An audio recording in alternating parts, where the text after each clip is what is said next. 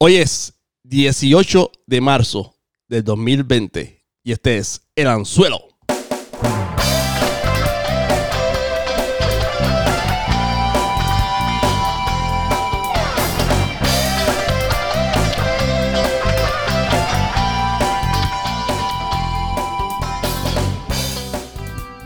Y comenzamos una nueva temporada del Anzuelo con equipo nuevo. Y nos, nos- me acompaña nuevamente el socio del Anzuelo, José Vélez. el Leonardo DiCaprio a tu Martin Scorsese. Oh, te fuiste de, de Oscar, de premio Nobel, te fuiste de película. Está bueno eso. Para que aplique el tema. Eh, Sí, sí, sí, muy bien, porque hoy sí vamos a hablar de películas, vamos a hablar algo distinto, ¿verdad? Porque está todo el mundo hablando de todo lo que está pasando, todo esto negativo y pues vamos a traer un tema diferente para que la gente se entretenga, ¿verdad? Vamos a hablar de, de- de- de la industria de- del entretenimiento y tenemos en la línea telefónica, porque estamos en aislamiento social, ¿verdad? Tenemos al famoso, Bueno. tenemos al famoso director, productor, escritor, no sé qué más otros títulos tenga. Skip Font. Editor. Editor también, Skip Font. Cuéntame, Skip. Es, buenas noches, ¿cómo están? Todo muy bien. Buenas noches, buenos días. Porque este- aquí. esto depende de- a la hora que tú le escuches. O sea, eso es buenos días, buenas noches, a la hora que tú quieras. Ah, bueno. Pero estamos grabando Buenos de días, noche. es de día, buenas tardes, si es de tarde, buenas noches, si es de noche. Muy bien, muy bien. Gracias por invitarme. No, no, gracias a ti por aceptar la invitación desde tu... ¿Dónde tú te encuentras ahora mismo? ¿En tu casa? ¿En tu oficina? Yo estoy en mi casa, yo estoy ahora mismo encarcelado en mi estudio de, de edición en mi casa. Este, estamos todos aquí a distancia, todo el mundo, pero yo creo que, que, que, que yo no sé, que no tenemos más remedio que estar encerrados. Muy bien, muy bien. Pero Skip, tienes mucho trabajo, ¿verdad? Gracias a Dios, pues estamos muy ocupados, ¿verdad? Terminando, terminando la película Rémora, que, este, que ha sido uno de nuestros proyectos por los últimos años. Eh, y sí, estamos ya, leí de nada, eh, estamos, nos queda una sola escena para filmar, pero estamos trabajando la postproducción fuertemente y ya estamos bastante al frente.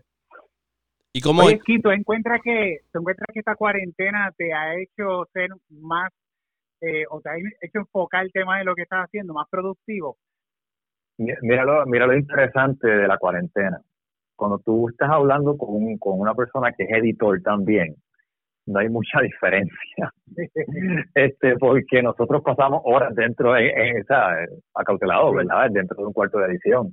Y ahora, pues, eh, la, la única diferencia, pues, obviamente, es que me queda una escena que hacer y probablemente se, se me, se me afecte la- los horarios. Este, pero cuando se trata de edición, es como que business as usual. ¿entiendes? Porque uno siempre está encerrado. A nivel personal, por supuesto que hay una gran diferencia. Sí, son más productivos, ¿verdad? Como que... Pero entonces te falta una escena y ¿qué vas a hacer con la escena? ¿La vas a hacer indoor, verdad? No, ¿cómo vas a hacer eso? Eso, eso está retante. Sí, la, la escena, la escena de por sí es indoor, eh, eh, eh, está indoor, siempre ha sido indoor. Simplemente pues tenemos que esperar que pase esta esta situación por el pánico que hay, ¿verdad? Eh, ¿verdad? Con, con motivo. Y entonces, pues, porque no, lo vamos a filmar en Coamo y entonces tenemos que esperar que todo esto clique para entonces nosotros movernos para allá y también pues es una escena un poquito fuerte porque eh, es una escena bastante física y entonces eh, tenemos que terminar un entrenamiento con la protagonista y los stunt guys para terminar terminar eso y, y estar listo para la filmación. Pero antes de hablar de Rémoro, vamos a hablar de tus principios. ¿Cómo empezó todo esto? Dime, ¿cómo, cómo llegaste a, a Pues mira, interesarte por las películas?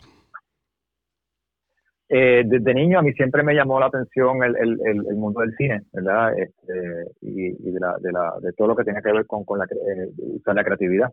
Y entonces, eh, ¿verdad? Eh, te resumiré bastante, pero desde que yo tenía como 14 años yo sabía que, que mi, mi- mis intenciones estaban por, por la cinematografía o por lo menos la, la creación de, de, de, de- de- de proyectos en la, eh, en fílmicos o, o de video.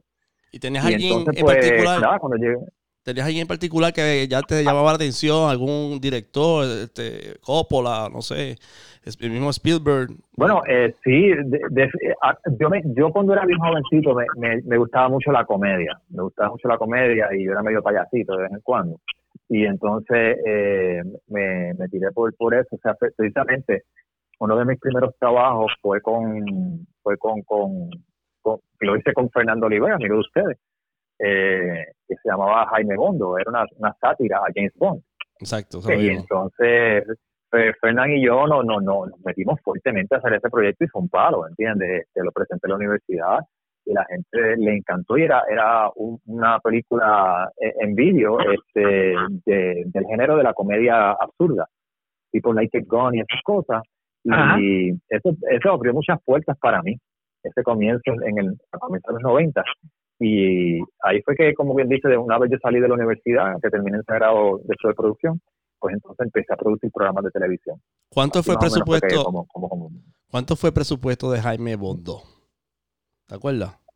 pues mira, honestamente ese presupuesto era desde el bolsillo de nosotros, eh, que, ha sido todavía en muchas ocasiones, no, no ha cambiado mucho, pero eso fue, eh, eh, ¿cómo se dice? Eso fue un compartir de compañeros de nosotros y lo tomamos bien en serio. Nosotros gastábamos dinero en, en, comprar los VHS en ese entonces, que, la, elaborábamos en VHS. Wow, Este, y entonces, pues, nos cogíamos nuestras casas y las tirábamos patas arriba haciendo set. Y nos íbamos a, eh, ahí yo aprendí mucho a hacer cine guerrilla. Yo no sabía que yo estaba haciendo cine guerrilla con los muchachos, pero sí, nos metíamos a los lugares sin permiso, nos metimos al parking de Cobian Plaza sin permiso a filmar, este, grabamos en la calle, hicimos un montón de cosas, nos metimos en una construcción y le pedimos permiso al guardia, está de las manos, este, y básicamente en nuestras casas convertíamos los sets en oficinas, este, las terrazas se convertían en restaurantes y barras, eh, fue bien divertido, la pasamos increíble. Si le preguntas a Fernan, él va a tener muy buenos recuerdos de eso. La que hace Fernan fue una que viramos para arriba. De verdad. ¿Y los papás permitieron eso? Eh, los papás no estaban, estaban de viaje. Ah. tipo, tipo, ¿cómo se llama? Como la película de Tom Cruise, ¿cómo se llama esa? Este, que, que los papás... Eh, risky Business. Tipo Risky Business, exacto. Muy este, bien. Mi, mi, padre, mi padre este, me daban permiso, a mi papá le gustaba mucho que yo inventara y entonces pues nos apoyaban. Pero nuestros padres siempre nos apoyaban, no estuvieran o estuvieran, siempre nos apoyaban. Eso era... que tú llegaste a vivir el editaje con la cinta y la navaja. Eh, no navaja, eh, yo, yo edité en navaja con audio, pero en, eh, en, en vídeo, máquina a máquina, eso sí. El, el que editaba navaja en, en fílmico era cuando hacía cine. El vídeo nunca se editó a navaja, a menos que quisiera hacer un injerto que se te rompió una cinta, le metías un tape, pues sí funcionaba. Es verdad que se da video nasty, pero en audio sí edité navaja, en, en reel to reel. Oh, wow. Oye, Skip, y te iba a preguntar, este, usualmente la gente que trabaja en la industria del cine o la música son gente bien creativa. Cuando tú estabas en la escuela, te distraías mucho, estabas, ¿sabes? eras soñador. Sí, eh, cuando yo estaba en la escuela, yo sabía que, que, más, o menos, más o menos cuando tenía como 14 años, eh, yo nunca pensé, este, mientras yo era bien jovencito, que, que a aquello me iba a dedicar eh, cuando cumplí 14, 15 años, ahí fue que me di cuenta de que mi, mente se iba, y mi corazón se iba por el entretenimiento. Entonces me gustaba crear historias, me gustaba, ¿verdad?, eh, eh, crear momentos. Y en, la escuela nunca participé mucho en nada, pero fue acá en mi urbanización cuando me reúno con José Rodríguez, hoy, hoy es cardiólogo, este, que mi, me, motivo, ellos, ellos me estimulan, lo que fue José, son unas personas, unas figuras bien importantes en mi vida porque ellos me apoyaron mucho como persona y me estimularon a ser creativo y me apoyaron. Y todos los inventos que yo con los que yo venía, ellos me lo apoyaban y se, y formaban parte. Mi primer video yo tenía 15 años, pero lo hice con José, que wow. también. Y eh, eso fue otro eh, algo más sencillo que Jaime Bondo porque lo grabamos en orden, no sabíamos lo que era edición. Y creamos un montón, como si fuese un programa de televisión, ¿verdad? Eh, y era satirizando comerciales, creando secciones de baile, muchas comedias, este, y luego pues hicimos un montón de inventos. Yo dije, definitivamente mi mente corre por aquí. Y después cuando hicimos Jaime Bondo, ya, ya, ya yo tenía más conocimiento de cómo hacer una, una grabación, una filmación, pues lo tiré a, a, cómo se hace una filmación regular. ¿Y tú llegaste a estudiar algo de esto? ¿O todo esto fue experiencia tuya en la calle, que, como tú te formaste? Yo estudié, yo estudié en Sagrado, estudié producción, ahí fue que me pulí y, y yo exprimí Sagrado Corazón, como no tienes idea, ellos me apoyaron mucho también en mis inventos. Y obviamente, eh, la universidad, eh, para en mi caso, fue fundamental, porque yo ¿verdad? Pude, pude reunirme con profesionales, profesores que, que verdaderamente sabían lo que hacían y me, y me educaron. Pero también es que me tiré la, yo me tiré a la calle por mi cuenta a aprender. O sea, yo no me conformé nada más con un bachillerato. Yo dije, ya hice un bachillerato, pero tengo que hacer también eh, la, maestría en la calle. Y así fue, empecé a trabajar, a trabajar y aprender y, y, a, y, a, investigar y a leer y a mirar y, aprender de los grandes, ¿tú me entiendes? Tanto de Puerto Rico como afuera. Este, y, fui poco a poco puliendo, puliendo, puliendo, y hasta que el día de hoy, y todavía sigo aprendiendo, por supuesto. ¿Y inicialmente se te hizo bien difícil entrar a la industria o, o tuviste cómo llegar a ella? Es, difícil siempre, es difícil siempre porque eh, esto es una industria que no siempre tú te puedes esperar a que eh, te debes sentar a esperar a que te llamen. En mi caso, eh, obviamente, pues he recibido llamadas montones durante los años, pero no no está establecido. Eh, y yo me, dediqué, me he dedicado mucho donde tengo mi negocio, que es la publicidad, ¿entiendes? Yo hago comerciales, eh, hago, hago muchos proyectos de edición este, ah, a, través, a través de todos estos años. Entonces, yo siempre he estado en este negocio, este, tanto haciendo proyectos por mi cuenta y trabajando en mi carrera. Eh, pero yo soy de los que cree que tú tienes que hacer, no sentarte a esperar, tienes que crear. Inventa tu proyecto. Eh, no hay un evento, inventa el evento. No hay una película, inventa la película. Este, o sea, no te están llamando para algo, hazlo, tú crea tu propio negocio y luego las llamadas me empiezan a entrar y así fue. Eh, a mí me empezaron a llamar porque yo hice Jaime Bond y la gente, una, unas personas lo vieron, la gente de Ibiza, Honor Production, dijeron, ya, este tipo hizo eso por su cuenta y, y vamos a ver qué puede hacer por nosotros. ¡Wow! Y pues estuvimos prácticamente dos años haciendo un programa de televisión. ¡Wow! Y, y, y, luego seguí haciendo videos para ellos. Y mi, mi, carrera comienza, montó negocio. Yo tenía cuánto, 24, 25, 26 años y ya tenía oficina. Y entonces, pues por ahí seguí haciendo comerciales de Covergirl, comerciales de Tequila Salsa.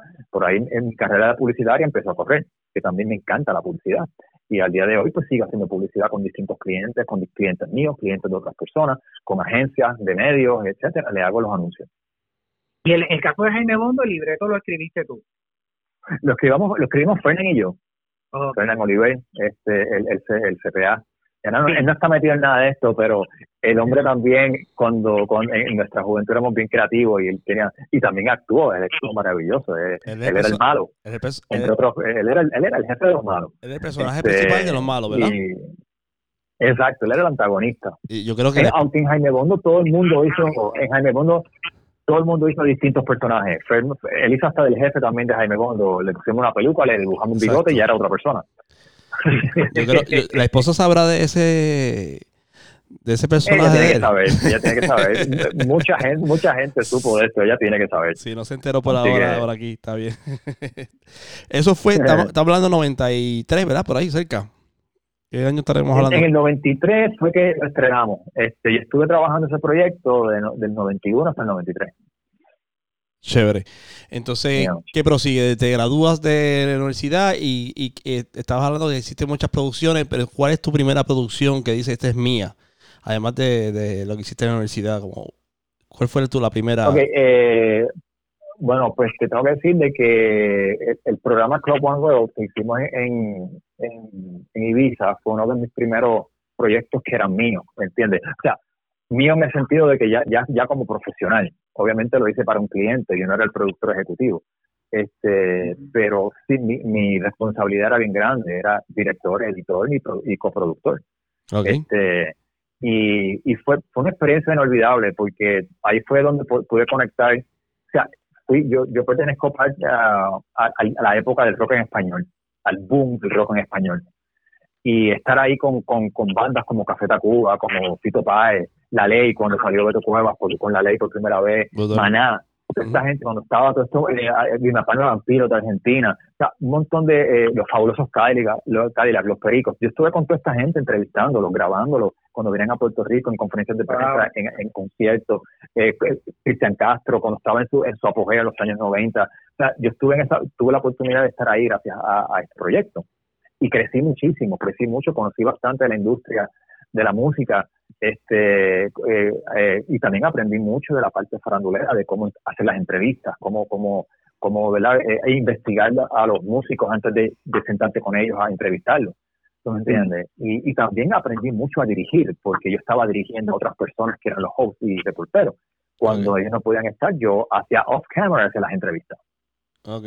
Oh, wow. Interesante. entonces, en el 2011 es que sale tu cortometraje Jessica. ¿Nos puede hablar un poquito de ese? Sí, este, ahora cuando, porque mira lo que pasa, antes era bien difícil tu poder hacer un cortometraje o una película que, que tuviera, que tuviera acogida por, por, a causa de la tecnología. Ya cuando ya para el 2011 la tecnología está bastante avanzada, donde ya tú estás tirando cámaras a 16.9, estamos tirando 24 frames por, por segundo, y ya todo comienza a, a, a eh, ¿cómo te dice? A tu poder producir a nivel de película como tal. En el 2011, eh, en el 2010 a finales, yo escribo un guion que, que se llama Jessica, que yo le llame Jessica, que es del género del terror. Y entonces eh, eh creé, eh, eh, llevé, a la, llevé a la pantalla esta historia que yo había escuchado hace tiempo, era, era como una leyenda urbana de una niña que, que se le aparece a otra chica en su cuarto, de, en su apartamento de hospedaje, y a las de la noche le pide un vaso de agua. Y, y ahí se crea este, esta historia de tensión y horror. Y me fue muy bien con ese proyecto. En 2011, lo estreno en, el, eh, en, el, en abril 2011. A finales de 2011 gano el premio de mejor cortometraje en el Horror Film Fest de Puerto Rico. Wow. Eh, primer lugar. Luego de eso viajo, eh, lo, lo, presento en distintos lugares en Puerto Rico con mucha acogida. El cortometraje funcionó. Y luego, año, como año y medio después, viajo a México a presentarlo en, en el Festival Macabro, gracias al Horror Fest de Guayá. Este, se presentó tres veces y luego también lo presentamos en Colombia dos veces. ¿En dónde México? Este, ¿En, dónde México ese festival? Está interesante. En, en DF. En, la capital. Ok, chévere. sí, estuvimos en DF, eso fue allí en la Cineteca, y la pasamos súper bien, yo estuve allí, ese festival dura como dos semanas, este bastante largo, y pero es inmenso, un festival que, que, que tiene muchos años, y este, yo estuve como, como, como cineasta invitado. Y, la pasamos increíble. Fue una experiencia para mí inolvidable poder ver cómo Jessica funcionaba en el mercado fuera de Puerto Rico, igual que en Colombia. Y, y fue un palo, de verdad, fue sumamente interesante. Increíble. Y, y, también interesante que tú empezaste con comedia y de momento sacaste una película de horror. ¿Tú tenías Eso es correcto. ¿Te, gustaba eh, ese género? A mí, me, a mí eh, el, el horror me llama mucha atención pero no el horror de slasher films ni, ni, ni, horror sangriento. A mí me gusta mucho el, el, el la, la, psicología, este, psychological thriller. Sí, que hay eh, Jessica, sí, Jessica no tiene ni una gota de sangre, ¿entiendes? Es, una película que, que, que, que yo me, ¿verdad? Uno de, de mis directores favoritos en ese género es Alfred Hitchcock, que seguro que mucho. Este, y entonces pues, me llama mucho la atención el uso de tiros de cámara, me llama la atención el uso de, de los espacios, de los tiempos, el uso de las sombras, el uso de, de, los silencios. y, este, y, el, y el uso, a mí siempre me, me, llama también la atención, que era lo que hice con Jessica, cómo convertir una frase tan y tan y tan inocente y convertirla en friki, como decir, me das un vaso de agua. Esa es la frase que friquea a mucha gente. Ah. Este, una frase que utilizamos a cada rato. Yo quería coger una frase que no, no tiene ningún tipo de amenaza y convertirla en algo bastante amenazante. ¿Y cuánto tiempo toma desde el momento que tú empiezas a escribir el libreto a cuando por fin sale oficialmente Jessica? Eh, yo escribí Jessica en diciembre de 2010 y lo estrené el, el, en abril 2011, que no tardé mucho. Eh, No tardé mucho, hice, hice los castings bastante rápido, conseguí buenos actores rapidísimo, conseguí la niña de 10 años que la entrené. Este, lo, lo, era un corto relativamente sencillo de, eh, editar, porque nada más tenía un efecto especial que lo hice yo acá. Este, y entonces pues, para abril ya estaba listo. Claro, lo hicimos con mínimo de recursos y nada más tenía 200 dólares para ese proyecto, nada más tenía tres lámparas y una cámara que ya su, su tiempo había pasado, de, de, verdad, estaba un poquito con tecnología atrasada, pero con todo y eso pude manejarlo y, me funcionó. Muy bien. ¿Y esto fue medio guerrilla también, o, tú tenías aquí eh, auspiciadores? Eh, yo no yo no tenía auspiciadores como tal, eh, nada más tenía un, un budget available que yo tenía. Eh, y la ventaja es que donde lo firmamos fue en un mismo sitio, en un complejo de apartamentos que un cliente mío tenía. Yo también he trabajado publicidad de real estate y así que aprovecho. Este cliente me prestó un edificio que él, él tiene de, alquiler de apartamentos en aquel entonces en Ocean Park y estaba desocupado en ese entonces y pude usar y hacer lo que yo quise allí. Y Skip, este, yo sé que vamos a hablar un poquito más adelante de la distribución y eso, pero es que sí, curiosamente hoy me hicieron llegar una lista de películas de cineastas locales para uno poder ver mientras esta situación que estamos viviendo de coronavirus, que estuvo bien curioso. No, no te vi en la lista. Este, estas películas que tú ya has grabado, este, ¿están disponibles para el público verlas, ya sea en Vimeo o en YouTube o no sé en qué otro formato este, está disponible para que las personas que están escuchando este podcast puedan ver luego de escuchar el podcast? Pues mira, eh, la realidad es que mis películas ahora mismo no están públicas en, en Vimeo ni en YouTube. Yo las tengo, ¿por qué? Porque todavía yo sigo haciendo presentaciones en privado, eventos, eh, eventos, digo, no privados, sino públicos, pero por invitación, que la gente pueda ir. Y, no he querido poner este en, en, público. Primero, pues, 3000 es, un, es una película que vamos a hacer en DVD, donde me la están pidiendo muchísimo, y no la puedo poner en, en, en, en las redes sociales. Y decir que es un proyecto que, que todavía tengo planes con él, a pesar de que ya vamos para casi 10 años, ya, ya, casi son 10 años, y, y tengo planes con él, eh, porque también me gustaría, tú sabes, monetizar con ellos, porque, ¿verdad? Todos estos proyectos se, se, toman dinero y toman mucho tiempo de trabajo. Y, este, y, y, a partir del éxito que han tenido, de las personas que lo han visto, de caramba, este, me gustaría como ver que si puedo hacer un compendio de algunas películas y unirlas. Este, Por eso yo no las tengo públicas, porque no, no, las quiero matar en ese aspecto. No hay problema. Ok, muy bien. José. Entonces, en el en 2015 sale 3000.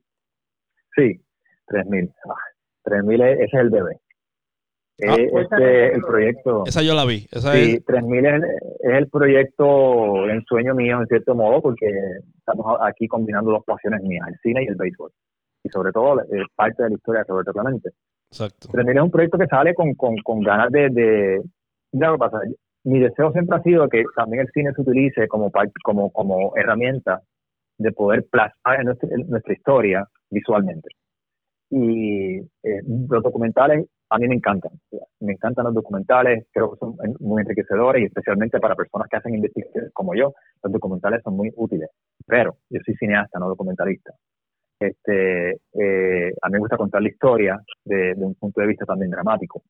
Y entiendo que también una película tiene mucho más alcance este, a nivel dramático que un, documental. Eh, me puedo equivocar, pero por lo menos de mi experiencia es lo que yo entiendo. Y nada, simplemente quería hacer, llevar a, la pantalla la historia del momento en que Roberto Clemente conecta a 3000 y también plasmar también en, en, visual eh, el momento en que Roberto Clemente conoce a don Pedrín Zorrilla, que es el fundador de los Angeleros de Santurce en 1939. Y entonces, pues, cuando, cuando, él, cuando Pedrín escucha el nombre de Roberto por primera vez, cuando Pedrín ve a Roberto por primera vez, y también el momento, años después, donde Roberto Clemente, por primera vez en la historia, se pone el jersey de los Piratas de Pittsburgh. Eso es un momento histórico que ocurrió en 1954, en noviembre, aquí en Puerto Rico, mientras él jugaba con los cangrejeros. Y cabe destacar que... para, para, para, tú poder hacer eh, este tipo de documental, ¿tú necesitas pedir permisos a la familia o eh, eh, ¿tienes algunos issues de copyright o cosas así que tienes que, aclarar? Antes de poder pues mira, eh, sí, no es un documental, Gordito, claro, es una película corta, pero es una película. Eh, mucha gente mucha gente lo confunda, no es un documental, aquí no vas a ver entrevistas ni nada de eso, aquí vas a ver una película corta. Este, yo, eh, ¿cómo te digo? La familia Clemente está consciente de este proyecto y yo seré honesto, yo nunca tuve un permiso directo, eh, directo con ellos este, sí tenía directo, eh, permiso directo con la familia Zorrilla. Eh, mi punto, mi punto de vista también es que yo no estoy recreando la, historia de la vida personal de Roberto Clemente, yo estoy recreando un, evento noticioso. tú puedes encontrar este evento en los libros, lo puedes encontrar en YouTube, ahí está la realidad. Yo simplemente lo recreé, claro, le puse el drama, le puse historia, todo basado en investigación, porque aquí yo no estoy asumiendo cosas. Aquí yo todo lo cercioré con, con, con investigación, toda la, toda la información, todo lo que tú vas a ver en 3000 sucedió, es real, no son inventos. Este, y nada, ahora mismo pues, que tú lo mencionas, tengo pendiente una reunión con Luis Roberto, este, referente a esto, porque todavía 3.000 continúan, ¿entiendes? Y me llamaron de que la Fundación Roberto Clemente quiere hablar conmigo. ¿Por qué? Porque han visto el proyecto y, se dieron cuenta de que es de altura, gracias a Dios, y, quieren hablar conmigo ciertas cositas. Wow, Lo que quería mencionar ahorita era que el que, que hace el personaje de Roberto Clemente es el actor Modesto Lassen. Y la, yo vi el, y yo vi el corto, el corto, eh, como le dije Skip, tengo que verlo de nuevo porque donde lo vi no fue en el mejor lugar, porque fue en el, en el Irán Bithorn. Eh, si no me acuerdo, fue el ah, año pasado, hace dos, ¿verdad? Hace, hace un tiempo. Hace como dos años, tres años, sí, ese fue un desastre. La pantalla era un desastre. Imagínate, ver, ver, ver una película, yo que casi no veo el Catcher, ver una película eh, en, eh, y no fue de noche, fue de día, fue una tarde, en, en, la pantalla de Irán Bison, que no es la mejor. Este, y creo que fue después de María, no me acuerdo muy bien ahora, pero este, lo poquito que vi. Fue fue antes de María. Fue antes de María. Pues mira, sí, pues, eh, pues hace mucho tiempo ya. Espérate, no, es, es, posible, es posible, verdad, se presentó dos veces. Yo, yo también salí muy decepcionado porque es que el evento nos hizo bien, la pantalla estaba prácticamente fundida, hay pedazos que no se, no se vieron, yo no la quería presentar, pero me pidieron que por favor la, pusiera y pues lo hice por, por cooperar, pero no fue, no fue el mejor momento. De acuerdo. No fue un buen evento. De acuerdo, pero, pero pero deberías presentar. Este, ¿Tú la llegaste a presentar en Pittsburgh? No, no recuerdo haber hecho esa pregunta. Esa película, ¿la presentaron en pues Mira, eh, esta es excelente pregunta porque, mira, yo estuve hace como tres semanas, yo estuve en, en el Museo del Deporte de Guaynabo. Eh, ahí estaba Jorge, tú conoces a Jorge López, estaba, que me, me sorprendió no verte ahí. No, porque yo fui, este, no, eh, ese día no pude ir, pero fui este el miércoles pasado con mi hija. Y está espectacular. Lo que te refiere para, para, el, para beneficio público, para los que están escuchando esto, es que el Museo de Roberto Clemente de Pittsburgh lo movieron al Museo de Deporte en Guaynabo y están exhibiendo, obviamente ahora están en shutdown porque todo el mundo está en shutdown, pero era desde febrero hasta abril.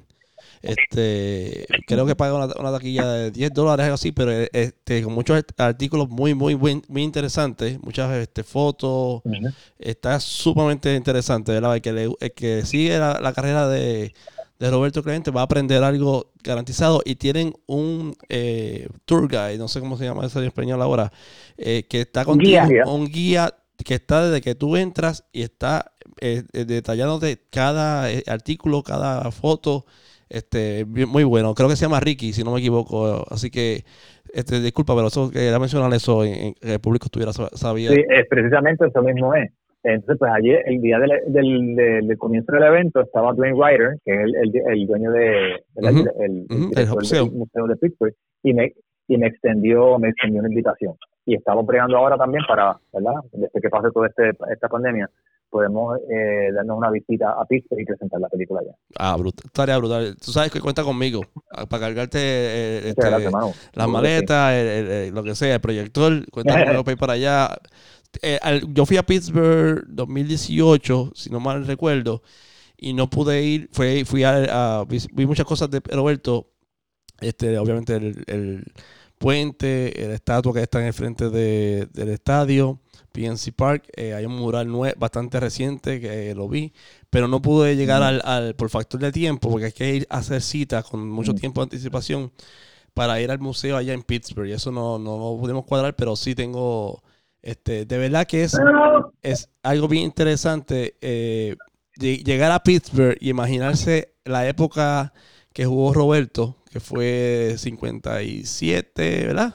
57 al, 2000, a 72. Él jugó desde, el 55, desde el 55. 55, ok, disculpa, pues de 55 a 72.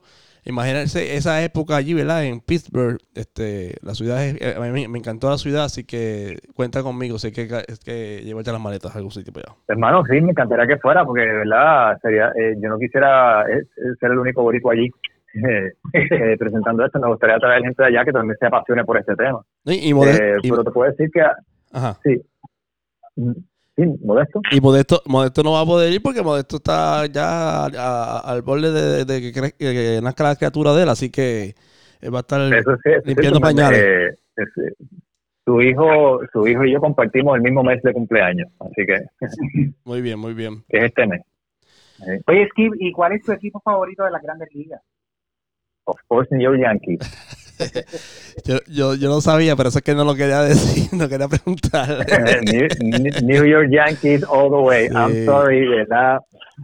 Unos me odian, otros me aman y yo me amo. Siendo Yankee. este, Skip es buena persona. Este, no todo el mundo es perfecto, pero es buena persona. Así que.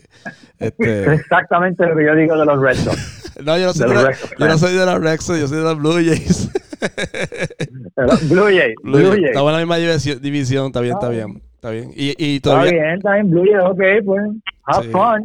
Sí, sí, no, no, no, eh, no, de verdad, de verdad. Eh, ha estado interesante en el último momento. Sí, tenemos Coach Borico, así que eso sería tremendo, tremendo exacto, logro. Que, Exacto, ¿cuándo fue? ¿92 eh, fue el último campeonato? 93, 93, sí.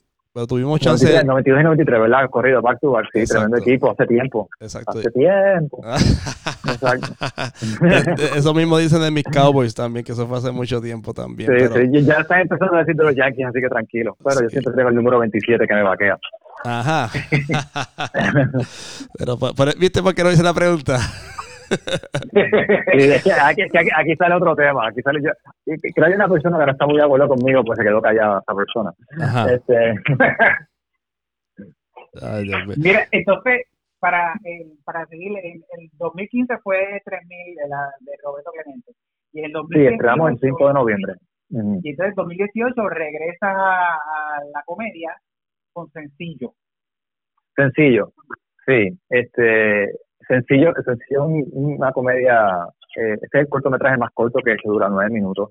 Son tres actores, dos mujeres, un hombre y un solo location. Este, eso es una historia que yo escribí eh, que trata de, de cómo, cómo descubrir cuando un hombre quiere a una mujer o no.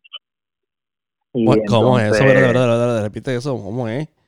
Sí, ¿Cómo, ¿Cómo, una mujer puede darse cuenta si un hombre quiere a una mujer o no? Y este el, el, tema se desarrolla bien interesante en la manera en que está proyectado dentro de la historia y eh, muchas las personas que lo han visto eh, continúan luego la conversación sobre las tendencias masculinas luego de, un, un momento sexual con la mujer. Okay, okay. Interesante. súper interesante. este, muchos, muchos hombres me dicen, mano, ¿qué hiciste? Nos tiraste, sacaste nuestro secreto. medio. Y las mujeres me dicen, que muchas, me dice, las mujeres me dicen, que muchas gracias. Ahora vamos ah, a ver, ya sabía que había interés. Oye, pero está súper interesante está, estos cortos, este eh, skip. O sea, que estaría bueno en un futuro que, que sean distribuidas o, sea, o que sea fácil. Ya no está Blockbuster. No, definitivamente. definitivamente eh, son, cortometrajes que, ah, yo, yo, yo, he estado intentando hacer cortometrajes que sean interesantemente interesantes de ver, que no, te dejen en la nada. hay mucha gente que sea muy artsy, lo cual está súper bien, pero yo trato de combinar a veces las cosas y, una historia que, tenga su principio y tenga su fin. Y, pueda y, cuando termines de ver la película, tú dices, caramba, en, poco tiempo me llegó una historia entera. ¿Me entiendes? Y, y, eso es lo que me, llama de hacer estos cortos. pero estoy viendo que eh, Sencillo fue un official selection del Rincón International Film Festival y de Luzca Fantastic Film Fest. Sí, eh, eh, Luzca es lo que era el Horror Film Festival, que ahora ampliaron su, su gama, ¿verdad? A sus categorías. Y también estuvo en Ricon Film Festival, fue donde estrenamos, y eso fue un paro. Estrenamos en la noche puertorriqueña, la gente se estuvo riendo un montón y este para estaba súper contento porque eh, dos de los actores que estaban ahí la, la muchacha eh, la, una, la, muchacha la, muchacha mayor y, el y el muchacho son personas que yo entrené en actuación. Eh, ah, Eliana, Eliana y, Arelis Eliana es la yo la entrené Arelis ya venía con, con tabla. Arely viene de la UPI, es una mujer que tiene, que tiene un talento increíble. Este, este, Joel y Eliana, eh, Joel fue mi estudiante en mi taller de actuación, y Eliana, yo la traje, ella nunca había tenido un personaje de, esta índole, y yo la, para, la entrené para ese corto y la traje, le, enseñé cómo actuar para cine. Excelente. Wow. Excelente. ¿Y tú, tú, todavía sigues dando talleres también este, de actuación? Precisamente en abril 18 y 19 tengo un taller de dos días. ¿En dónde es? Este taller lo vamos a dar en, el, en, la, en la Fundación Nacional para la Cultura Popular, en, el Viejo San Juan. está en la calle Fortaleza, exactamente en el Ground Zero, donde estaban las protestas bien fuertes, allí mismo. De acuerdo, al ladito, al ladito. Ahí es, que, ahí es que nosotros vamos a dar el taller el 18 y 19 de abril que las personas que le interesa se pueden comunicar conmigo a Facebook, me encuentran por Skip Font, este, y ahí le damos toda la información, estamos, nada más hay espacio para 15 personas, y es taller, el taller a nivel básico, actuación para cine. Eso te iba a preguntar. No, necesita experiencia. Exacto. Persona puede... No, no requiere experiencia. Ah, está chévere. A ver, pero a ver, Vélez, ¿qué tú crees? A lo mejor me apunto. Está, está bueno, está bueno, sí. no, es mala idea. Le gusta la actuación, eh, es, una buena herramienta. Uno nunca sabe si va, si de ahí sale una oportunidad o una segunda carrera después de, tanta, tanto, número, exacto. Entonces, ahora, como mencionaste al principio, estás en la fase casi final, ¿verdad? De, tu película Rémora. Este, háblanos primero, no recuerdo si nos hablaste de qué trata, si no, pues llévanos a, de qué trata Rémora. Ok, Remora es un largometraje. Esto ya es una película larga. Este, eh, Remora es la historia de una mujer eh, eh, de 28, 29 años que tiene una eh, trabaja para la sociedad para la sociedad de inteligencia de Estados Unidos, división de Puerto Rico. Esto es como la CIA. Y tiene tiene una misión de ejecutar una orden que ella no quiere llevar a cabo y se convierte, sus jefes se convierten en sus enemigos y ella tiene que proteger a esas personas que le piden que ella elimine. Este, y esa persona que pide que elimine es el novio. Ok. Y ahí que se forma todo este, este, revuelo. Y lo demás hay que ver la película para saber lo que pasa. Muy bien. Exacto, es una historia bien interesante porque eh, es, eh, como te digo, es una historia de amor, pero dentro de un ambiente bien hostil. Y este y te pone te pone en juego tu, tu, tu, fidelidad a, lo que tú te dedicas este, también muestra cómo uno puede ser esclavo de su propia profesión y de sus propios, ¿verdad? De sus propios medios ambientes. Y, también es la cuestión de cómo la gente a veces impide y se entremete, se entromete entre tus sueños y, ¿verdad? y no te los quiere, no te quieren, no quieren que los logres. Interesante. ¿Y tienes una fecha para cuando te gustaría sacarla? Bueno, nosotros tenemos pautado para el 9 de mayo estrenar en Chicago y Milwaukee.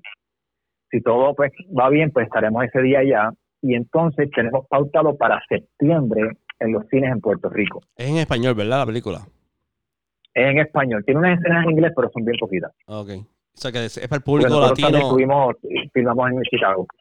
Ok, o sea que es para el público latino, puertorriqueño, ya, boricua, en Chicago, ¿verdad? Que, que sería... Sí, definitivamente, esto es una película puertorriqueña. A mí me interesa hacer película boricua, ¿entiendes? Yo no quiero hacer hablar de puertorriqueño hacerlo todo en inglés. ¿Entiendes? La razón por la cual tengo escenas en inglés es porque hay personajes que son americanos. Ok, ah, ok, vaya. Este... Oye, sí. Mm. Sí, sí. La producción este, americana en, eh, filmando en Puerto Rico, en series y películas. Este, todo esto explotó recientemente, ¿verdad? Eh, no te escuché bien, discúlpame. Que, hemos visto como que ha habido un aumento en las producciones de, de series de televisión y de películas en, la, en Puerto Rico, en la isla como tal, que se está utilizando como, como el lugar para filmar.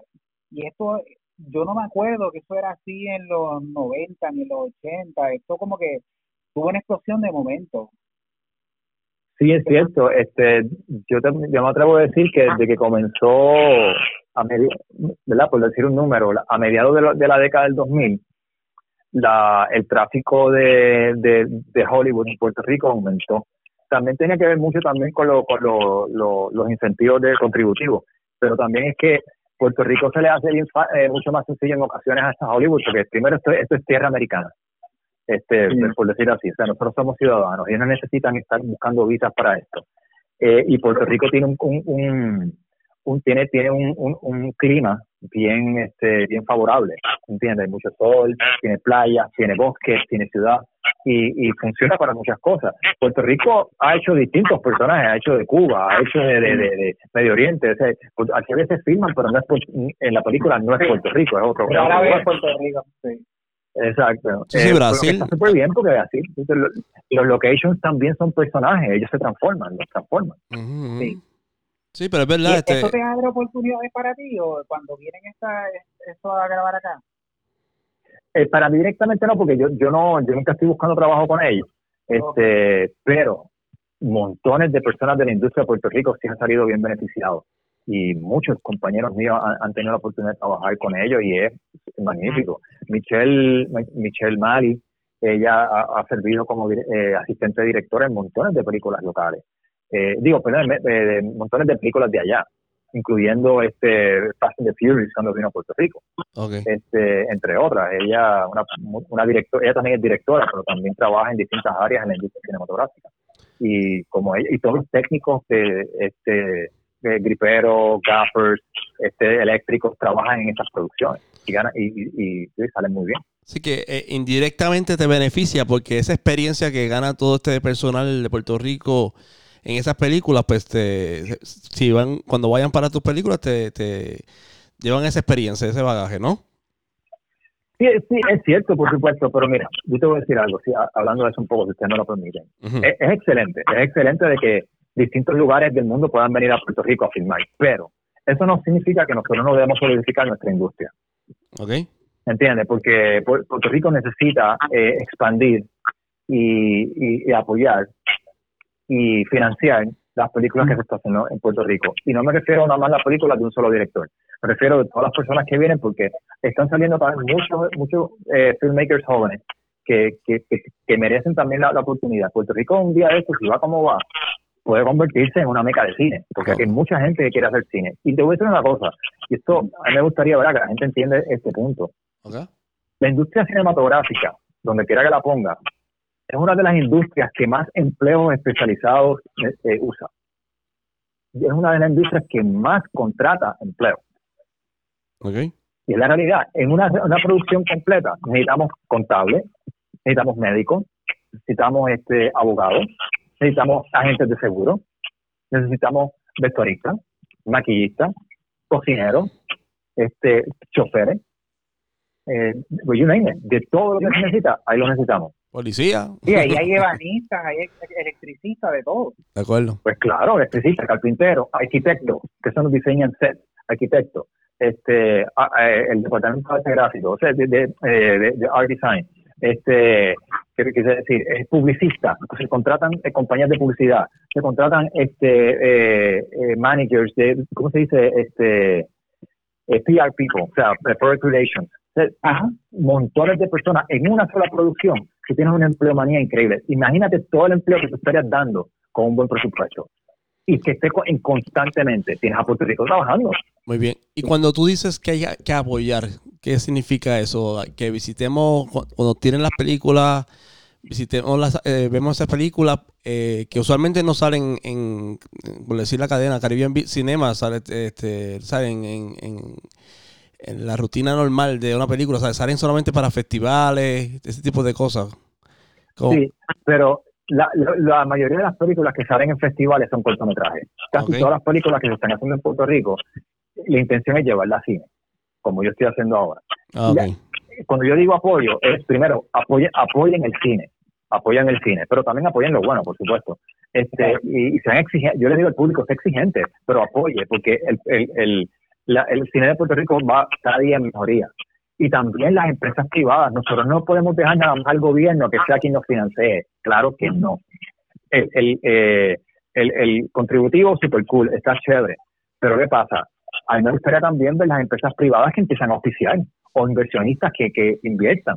Pero una cosa, en una película, en una película tú puedes montar montones de productos bien hechos, ¿verdad? Tienes que hacerlo bien hecho, pero sí sirven también para dar promociones. y Hollywood en distintos, distintos países se ha probado eso, ¿entiendes? De que tú puedes incluir lo que se llama el, el, product integration, ¿sabes? El product placement, ¿entiendes? En mi película Remora yo tengo unos cuantos. Ah, ¿verdad? ¿Entiendes? Okay. Y, pues claro, pero, pero, pero, sutiles, este sutiles o está marcado, o sea, se nota que está ahí sutil. Mira, yo te, voy, yo, te voy a decir una, yo te voy a decir una cosa, eh, y te digo la verdad. Todo, la, la se, está haciendo sin dinero. Todos los product placements que tengo son por intercambio. Hay un hay un product placement, hay dos product placements que se ven directamente, pero son parte de la trama. Okay. ¿Entiendes? Son parte de la trama porque parte de nuestra de, nuestra de nuestra historia hay una agencia de publicidad. Ah, okay y una agencia de publicidad bregan con productos. te voy a decir más nada de sobre eso porque hay, hay unos que son más obvios, pero porque no es porque quiera presentar el producto, es que son parte de la trama y aproveché y traje eh, de intercambio a productos que pudieran estar ahí, que sean de verdad. Muy bien. O sea que no solamente es visitar el cine, sino que la industria privada tiene que integrarse a esto y, y, ver que es una oportunidad para ellos mercadearse, ¿no? Eso es lo que está básicamente mencionando. Es una oportunidad de mercadearse, es una oportunidad de mercadearse y también que los donativos que puedan hacer también para la industria cinematográfica, muchos de ellos son deducibles a la planilla y eso ustedes saben. Eso, es así, eso es así. Sí, este, Pero sería, sería bueno que ya, ya que está creado este momentum de, de la industria cinematográfica en Puerto Rico, que no se deje caer, porque yo me acuerdo que antes en Puerto Rico se, se filmaba mucha, o se grababa mucha telenovela, y tarde o temprano se perdió, y todo eso se ahora se, se importa. Se graba en México y Miami y todas esas novelas que se, se perdió, se perdió por muchas razones. Se perdió porque empezaron a vender los canales extranjeros. De acuerdo y, cortaron y cortaron y contaron el taller acá. El cine, ahora mismo, hay una gran ventaja que tenemos de hace varios años. Ahora hacer cine es un poquito menos costoso en, el, en el aspecto de que ya no tienes que tirar en fílmico. Ahora, la, la tecnología digital ya llegó a un punto que mismo Hollywood está tirando en digital. Casi todo. ¿Entiendes? O sea, ¿para qué rayos? O sea, antes era bien difícil, mano. Que lo difícil que era poder conseguir una cámara fílmica en 16 milímetros. El costo de la película, el costo del revelado y el costo del positivado. Era imposible. Ok. Sí, sí. Y la edición es más fácil, ¿no?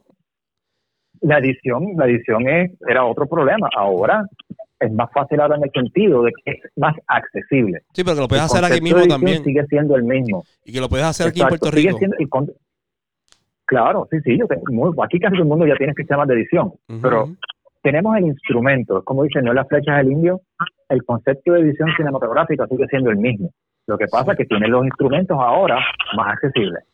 Tienes, tienes un buen punto, Skip y no lo habían planificado que le íbamos a traer, ha salido así, como dice ahora mismo, orgánicos que dicen la gente ahora, que eso sale así de, momento. Orgánico. Orgánico. Eh, sí, orgánico. Este, eh, fíjate, a mí lo de las películas, que eh, cuando desde universitario vi muchas películas extranjeras y, aquí había un par de festivales muy buenos, creo que eran dos.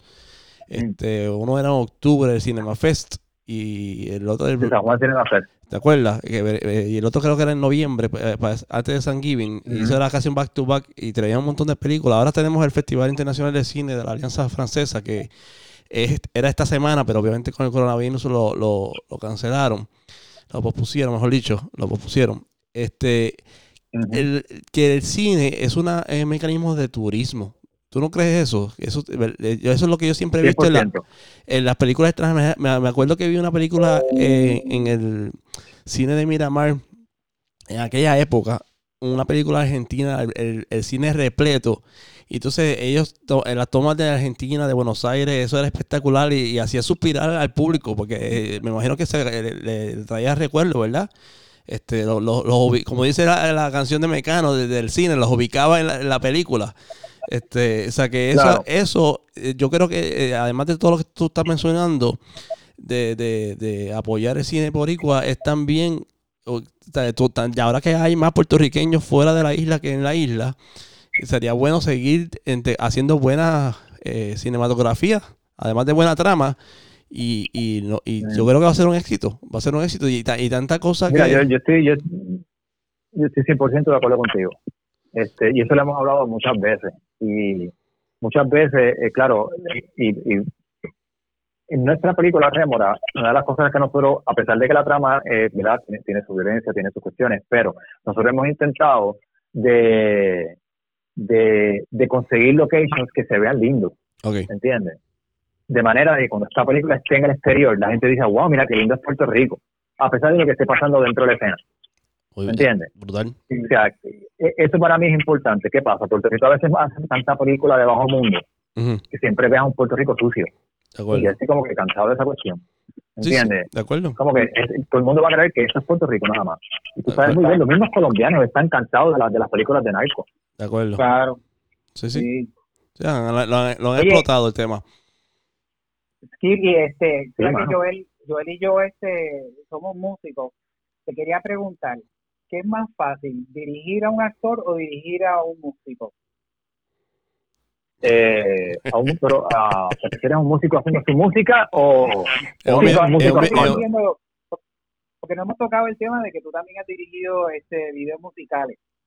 ¿Qué, se te hace más fácil, dirigir un músico o dirigir un actor? Bueno, qué pregunta más interesante. Tíralo al medio, este, tíralo al medio, tíralo. ok, mira, te voy, te voy, a decir la verdad. Obviamente los actores están más entrenados, están ready to go. ¿Se entiende? Hay veces que me encuentro con músicos que son, que son este principiantes este, en hacer un video musical.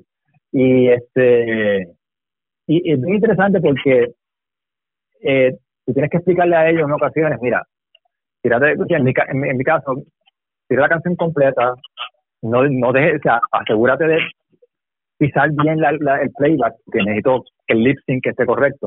Ajá. Y no importa dónde esté la cámara, tú sigues actuando, tú sigues cantando, yo me encargo, yo, me, yo voy donde tú. Dependiendo, o sea, y a veces pues al principio se hace un poquito como que difícil, pero después cogen, la, cogen el paso y lo hacen.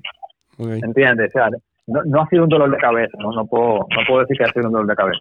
Fíjate, ahora que tú traes el tema de estos, de los videos musicales, este, obviamente nosotros somos de la época de MTV. No sé, ver, no he hablado de eso contigo y tampoco con Skip. No sé si han visto el documental de CC Top que está en Netflix. No, tengo, no, lo he terminado. No, lo terminado. Bueno, este, este, ahí no pasa nada de la trama, ¿verdad? Porque todavía están vivos, este, después de 50 años. Pero lo más interesante que, eh, que eh, fuera de la música, de lo interesante de los 80 en CC Top, cuando tiraron el disco Eliminator, eh, fue la integración de ellos a los videos musicales y, cómo ellos hicieron esa trama. ¿Te acuerdas la trama de los, de los videos de ellos, de Lex, de Sharp Dress Man? Sí, y yo claro, creo que, claro que sí, cómo olvidarlo. Ellos, eh, que era el muchachito, que el timidito, y de momento aparece el carro con la muchacha. Y esa, eso te lo explican en el, en el documental. Y, y todo eso fue idea de del director. Por eso tal vez la pregunta que dice Ver eh, es súper válida. Ahora más con, o sea, que eh, y vas, y lo que quiero decir es que ya sí sí era famoso, pero obviamente logramos saber quiénes son estos músicos que crean esta música tan chévere, ¿verdad? Este, este, este sonido diferente, porque lo, reconocemos con el video, con el carro, con la, con la con el llavero, las muchachas, el muchacho, obviamente con las barbas. O sea, que esa, y que ellos, ¿te acuerdas que ellos desaparecían? Aparecían de momento y hacían el bailecito y desaparecían. Ellos eh, básicamente eso era, la, la, función de ellos en el video. O sea que eh, es bien importante para mí es, tu participación en el video, yendo en la misma línea de Vélez, de cómo se dirige a, los músicos. Es súper importante. es interesante. Eh, me acuerdo ahora, hace unos cuantos años atrás, yo estaba dirigiendo este, este video musical. No voy a decir qué banda es. Este, y eh, ellos estaban, ellos querían, lo más que ellos querían era que lo grabáramos tocando. No importa dónde sea, aunque sea lip tocando. Y yo le decía, mira, eso lo vamos a hacer, pero también necesito tiros de ustedes para crear el, el, el, el, video que nosotros eh, ya habíamos acordado que íbamos a hacer. La parte artística, la parte, la, la chulería, ¿tú me entiendes? Las caras, los close-ups, y en un momento se impacientaron este con, con los conceptos de grabar a, a ti aparte, al guitarrista aparte, y ellos querían todo hacer un concierto. Y, y si hago eso, el video va a ser aburrido, ¿me entiendes? Obviamente yo también contaba con una, una modelo, una chica, y, después cuando vieron el video dijeron, you know what, ok, I get it. Ok, dieron sus críticas, dieron la, lo negativo, lo positivo, pero entendieron el concepto. Y, y ahora cuando dice el de Manuel y también, ¿entiendes? Aunque ya, ya, ya Rubén entendía eh, muy bien. Yo dije, aquí es una balada y tenemos que vender aquí. ¿Entiendes? Tú sabes, ¿no? Si me quedo nada más con la banda, pues como que te, te pierdes por un momento. Y entonces, pues, tú creas un video musical, en mi, eh, tú, creas moods. Tú puedes hacer un video musical de una presentación en vivo, como se hacía mucho también antes, y está bien y la banda tocando, cool. Pero uno quiere también crear, ¿me entiendes?, el ambiente colorido, el, ambiente artístico de un video musical para que se separe de lo que es, eh, que se distinga la, la canción. Sí, porque ya hoy en día un video de, de gente tocando, pues eso lo puedes ver donde quieras. Quieres darle algo diferente que atraiga la atención. Exacto. Yo creo que sí, hay, hay bandas que dicen, hay bandas que dicen, sabes que no perdemos mucho, no perdamos mucho tiempo creando un concepto. Grabamos, eh, creamos un set bien bonito que se yo, grabamos nosotros tocando, that's it. Yo creo. De distintos tiros y al final video musical. Yo creo que la idea esta que traje ahorita de CC Top de concepto, este, no quiero mencionar el nombre porque yo sé que es mala palabra para ustedes. Pero este muchacho este, que, está con el rap o el trap o no sé cómo, este, los videos de ahora que Ay, Dios mío. Sí, no, pero no fue. ok, sí, espérate, déjame, déjame aclimatarme. Sí, sí, sí, este, este, eh, ponte en cuarentena por 20 segundos. Este, eh, no, no, fíjate, hablando en serio. Acabas de decir eso, yo estoy, estoy loco salir por la calle. te vas a arrestar. te vas a arrestar, ya son las nueve. Ya son las nueve. Oye, no, no, gracias a Dios que no salió la alarma esa. Ya mismo sale, el caso en día, ya salió a las nueve y 21 en el teléfono. Eh, si ya todo el mundo estaba en la casa. Este, no, pero mira, hablando en serio, este, ya yo musicalmente estoy de acuerdo contigo, Skip, este, sobre lo que, y eso lo hablamos a la, lo podemos seguir hablando ahorita. Pero el concepto del video, no sé si has visto los videos, yo lo que estoy sugiriendo es que hoy está hablando con un amigo mío Ve el video en mute para que vea. El video yo lo encontré entretenido y tiene un, algo parecido con, un concepto.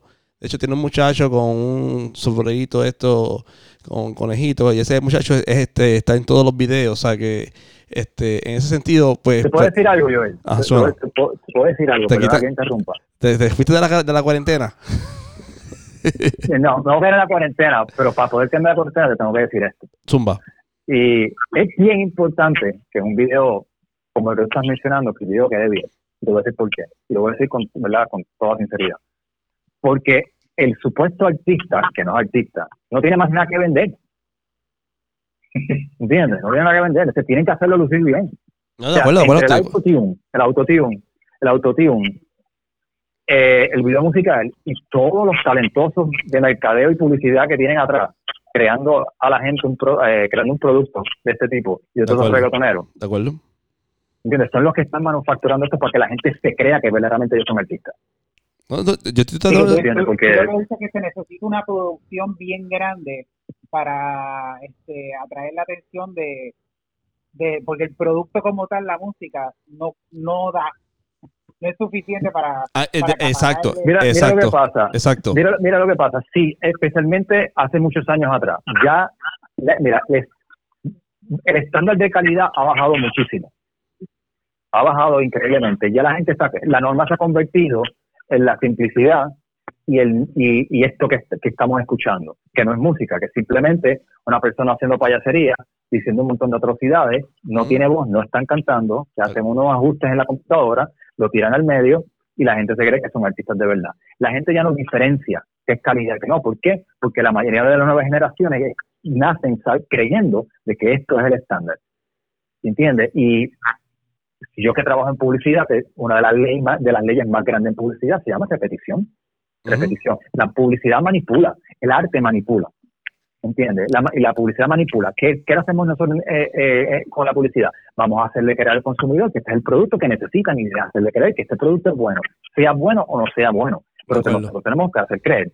¿Entiendes? Lo mismo pasa con todos los productos de, de, para rebajar, que son todos pulgantes. ¿Entiendes?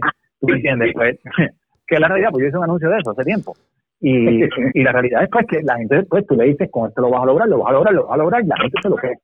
¿Entiendes? Y así que funciona el cerebro. ¿Entiendes? Tú le estás metiendo ese chip, ¿verdad? Al cerebro de que esto es real. ¿Qué pasa? El Ahora mismo, el reggaetón, eh, sí, el reggaetón y el trap no tienen nada que ofrecer artísticamente. Porque, ¿verdad? Que no es nada artístico, no es música.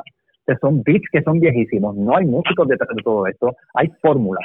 Fórmulas y, y, y eso, la publicidad. Ahí es que está toda esa fuerza, hacerle creer a esta gente de que estos son artistas. Y como ya se ha logrado por más de, de 10 años, 20 años, ya es mucho más fácil coger cualquier ridículo y llevarlo al frente a la cámara y decir que es un artista y ya. Es la realidad. Y ahora también en, la, en el mundo de la era de las redes sociales, lo más que tú te tienes que hacer es hacer una ridiculez en un video y esto hace famoso. ¿Entiendes? Tienes que hacer una nota discordante. La gente sigue la fama, no sigue el talento ya. La gente sigue lo que es famoso si, la, si el medio dice que ellos son grandes porque son famosos, pues el consumidor se lo va a creer.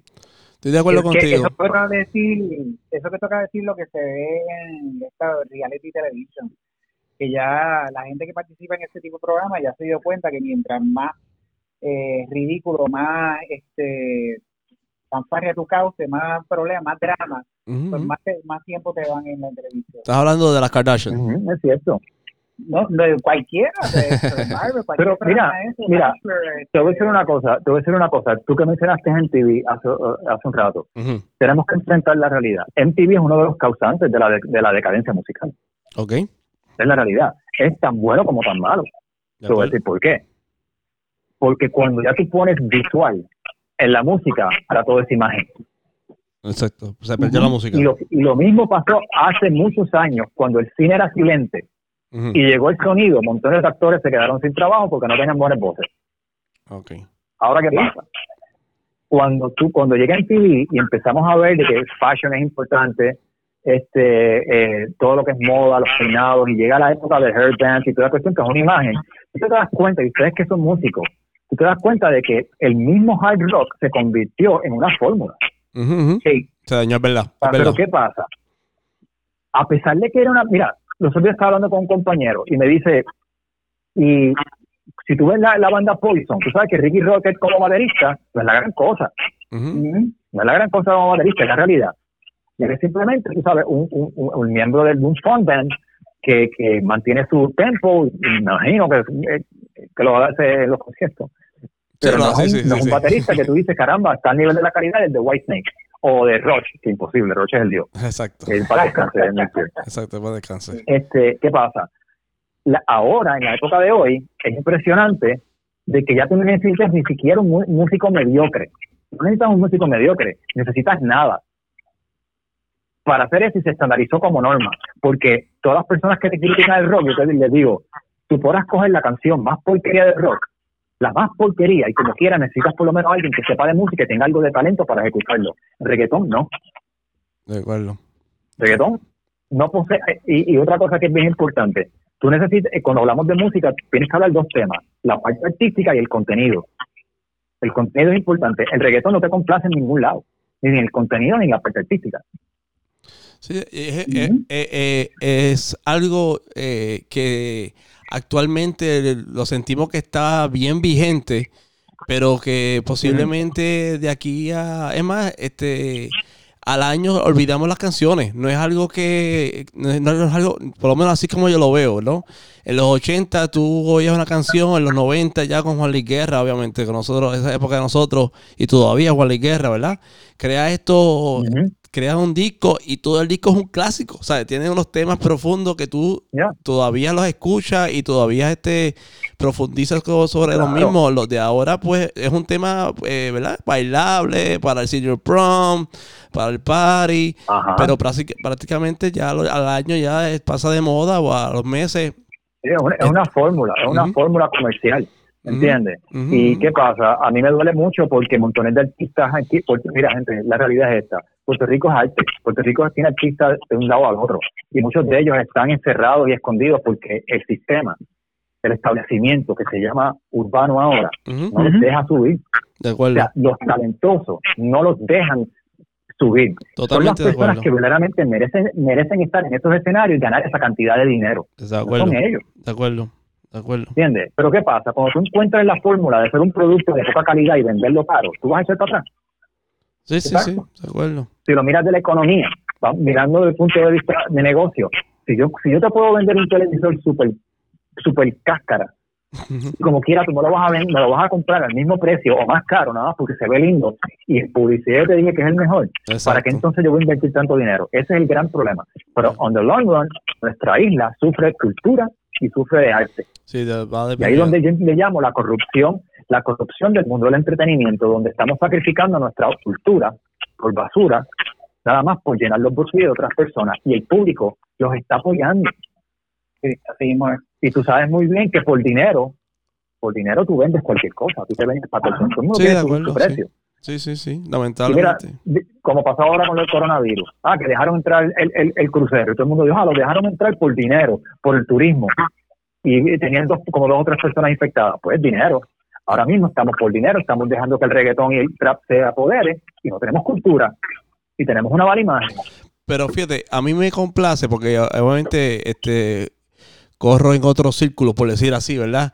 Y, y, y, este, y veo muchos músicos puertorriqueños, ¿verdad? Yo, yo entiendo perfectamente lo que tú dices, Skip, pero yo conozco otros músicos, ¿verdad? Que están tratando de echar para, adelante. Y me gusta verlo en las barras, en otros lugares donde se presentan. Y obviamente no se están ganando lo que se ganan este, la peruca de chavos de estos eh, supuestos artistas, como tú lo estás llamando. Este, y pues, eh, está vigente. Lo que pasa es que no está, no, no, obviamente con el Facebook yo, yo sé dónde están ellos y conozco y obviamente la gente no los apoya tan como nos gustaría que los apoyara, pero están ahí, están, están tratando de echar para adelante. Pero lo que tú acabas de mencionar, lo estaba hablando hace dos, tres viernes con un músico de creo que de Macao cantante, este, One Man Band, ¿verdad? Este, y me dice este, eso mismo, dijo yo, la, la, la, el establishment nos tiene pisoteado, este, no nos deja salir, y, y, un buen muchacho, mano, tremenda voz, este, ¿sabe? Se, defendía, sabe que, que puede, que es un talento que puede echar para adelante, puede ser un, un Pedro Capó, ese yo, un Tommy Torre, ¿me entiendes? Que este, pero este, pues el, público es diferente a, a los 80 a los 90, pues posible, vamos a ver si con todo esto se, se arregla este esa industria y sale alguien, ¿verdad? Sí, el público, el público es distinto porque se ha manipulado que sea distinto en ese aspecto. de acuerdo, de acuerdo. una porquería. Y, y acuérdate también, mano, mucha gente no quiere entender esto. Ponte a pensar, y no lo voy a decir directamente aquí, ¿verdad? Pero ponte a pensar qué es lo que este género urbano verdaderamente despierta en tu mente. ¿Qué aquí te da permiso hacer?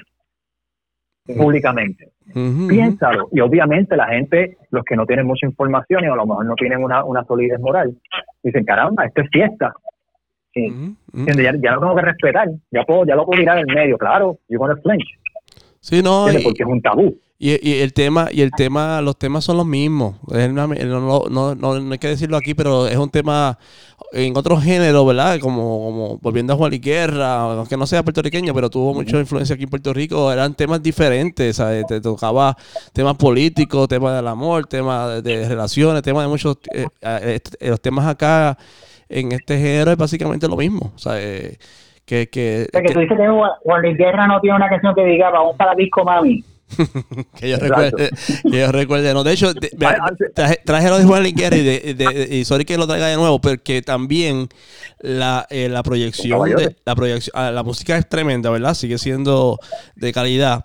Pero los videos están súper entretenidos también. Los videos de Juan Liguerra, los del disco reciente, este, para mí me parece estupendo. Y él, y él también hizo un video para cada canción, tiró todos los videos en YouTube y los encuentro sumamente entretenidos. O sea que además que son este, la música es espectacular.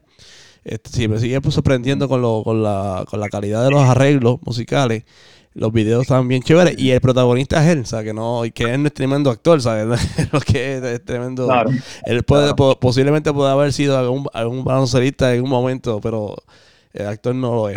Este, pero sí, este, este, tema, de verdad que, fíjate, que, que, hemos dedicado casi lo mismo que hemos dedicado a, a, lo, a, a, lo que hablamos del cine. Este, y, y, el, y lo, interesante. Sí, no, no, pero lo que quiero llevar ahora, que ahorita le preguntaste de lo de los músicos y quería, quería este redondear, Skip, lo, eh, eh cómo está la música en tus películas. Eso es lo que quería hablar ahorita, porque pensé que te ibas a ir por esa línea, pero eso este, cuando dijiste que, nosotros éramos músicos, pues yo dije, pues ahí fue que le va a tirar el, este, pescadito para ver si nosotros estamos grabando la música de las películas de Skip. este, pues mira, eh, es otro tema bien interesante porque una de las cosas que yo he querido hacer con las películas que estoy, que estoy produciendo y voy a producir es invitar a otros artistas eh, de distintas áreas que se unan al proyecto, y me explico. Eh, actualmente, eh, en escena, yo adorno algunos sets con pinturas de artistas puertorriqueños y los convierto en parte de la escena, ¿entiendes? Ya sea decorando, ya sea un libro que es de un escritor compañero mío, o un escritor que quiera presentar su, su, su producto, pues lo utilizamos dentro de la película mientras quepa. La música también es importante. Actualmente, nosotros tenemos varios artistas que están colaborando con nosotros eh, eh, para que su música aparezca. Tenemos a, a Emanueli, precisamente, con la canción Bala. Eh, tenemos a, a Fana, una artista cantautora puertorriqueña que está ahora mismo en España haciendo su maestría en música. Esta chica es, brother, yo les exhorto, vayan a Spotify, busquen a Fana, esta, esta mujer es una, una poetisa, es una cantante, es una música increíble. Eh, este, Voy a y, está poniendo Puerto Rico en alto. Eh, y ella también, pues tenemos un número de ella dentro de, de, la, de la película. Y también una joven pianista y, y, y, cantautora que se llama Winnie Feliciano. Ella es del Conservatorio de Música. Ella está haciendo también integración dentro de la película. Nos adornó una escena de, que era una fiesta formal donde ella está tocando el piano y, uno de la, y la canción que está tocando es de autoría. Incluso ella compuso la canción con el nombre de la película. Ella compuso la canción exclusivamente para la película, pero es de su autoría. Y este, estamos bien contentos de que artistas estén motivando con la película y componer sus propios números para, para el proyecto. Este, esa es la manera en que actualmente estamos integrando. Me interesa muchísimo poder dar la oportunidad y que estos músicos artistas nos den la oportunidad a nosotros de poder colaborar, porque así tú creas una comunidad artística. ¿Entiendes? ¿Qué pasa? Cuando hagamos presentaciones, yo invito a estos artistas a que toquen, a que exhiban sus cuadros, a que pongan lo que quieran y también tengan la oportunidad de vender sus productos y tengan sus ganancias. Brutal. ¿Entiendes? Eh, no lo había pensado. Yo también hice con 3000. Ajá. Sí, es una, es una idea muy buena. Una cosa que yo hice con 3000 también es hacer poesía deportiva. Es algo que, hemos hecho un par de eventos donde, eh, donde declamamos poesía deportiva. Tengo una poetisa que se llama Kiara del Valle, que ella también ella es poetisa y también ha hecho poesías inspiradas en el béisbol, al igual que yo, que también escribo el béisbol. Ok, eso no, no conocía de ella. Excelente. Sería bueno que escriba algo para el próximo aniversario de, del nacimiento de, de Roberto, el 18 de agosto de, de este año. Sí, sería súper bien, súper bueno, eh, sería súper bueno. Este, eh, yo invito a todo artista ¿verdad? Que, que, que, que también hagan, que, que puedan unirse a un producto, ¿verdad? A, a, un proyecto, quiero decir, y, y que su musa nazca y podamos tener el mismo mensaje con distintas manifestaciones artísticas. Eso está súper chévere. Así que damos una comunidad bien bonita. Y todos salimos al frente. Mire, entonces, eh, eh, creo que nos falta por hablar eh, de tus eh, videos que tú tienes almacenados, que posiblemente podrán salir a, luz pública de todos esos videos deportivos, especialmente de la pelota, del béisbol. Este, mm. ¿Cuándo podemos ver eso en, la calle? Ya vi que. ¿A cuál te refieres? Ya vi que pusiste a Roberto Lomar este con las jugadas de él y lo compartí con mis amigos de Toronto este para que ellos comenten y conozcan más a, Lomar. Este este video hay dos, versiones. Hay dos versiones ok. No pero tienes otros sí, la versión sí está la versión de todos los equipos de Roberto y la versión exclusiva de Toronto.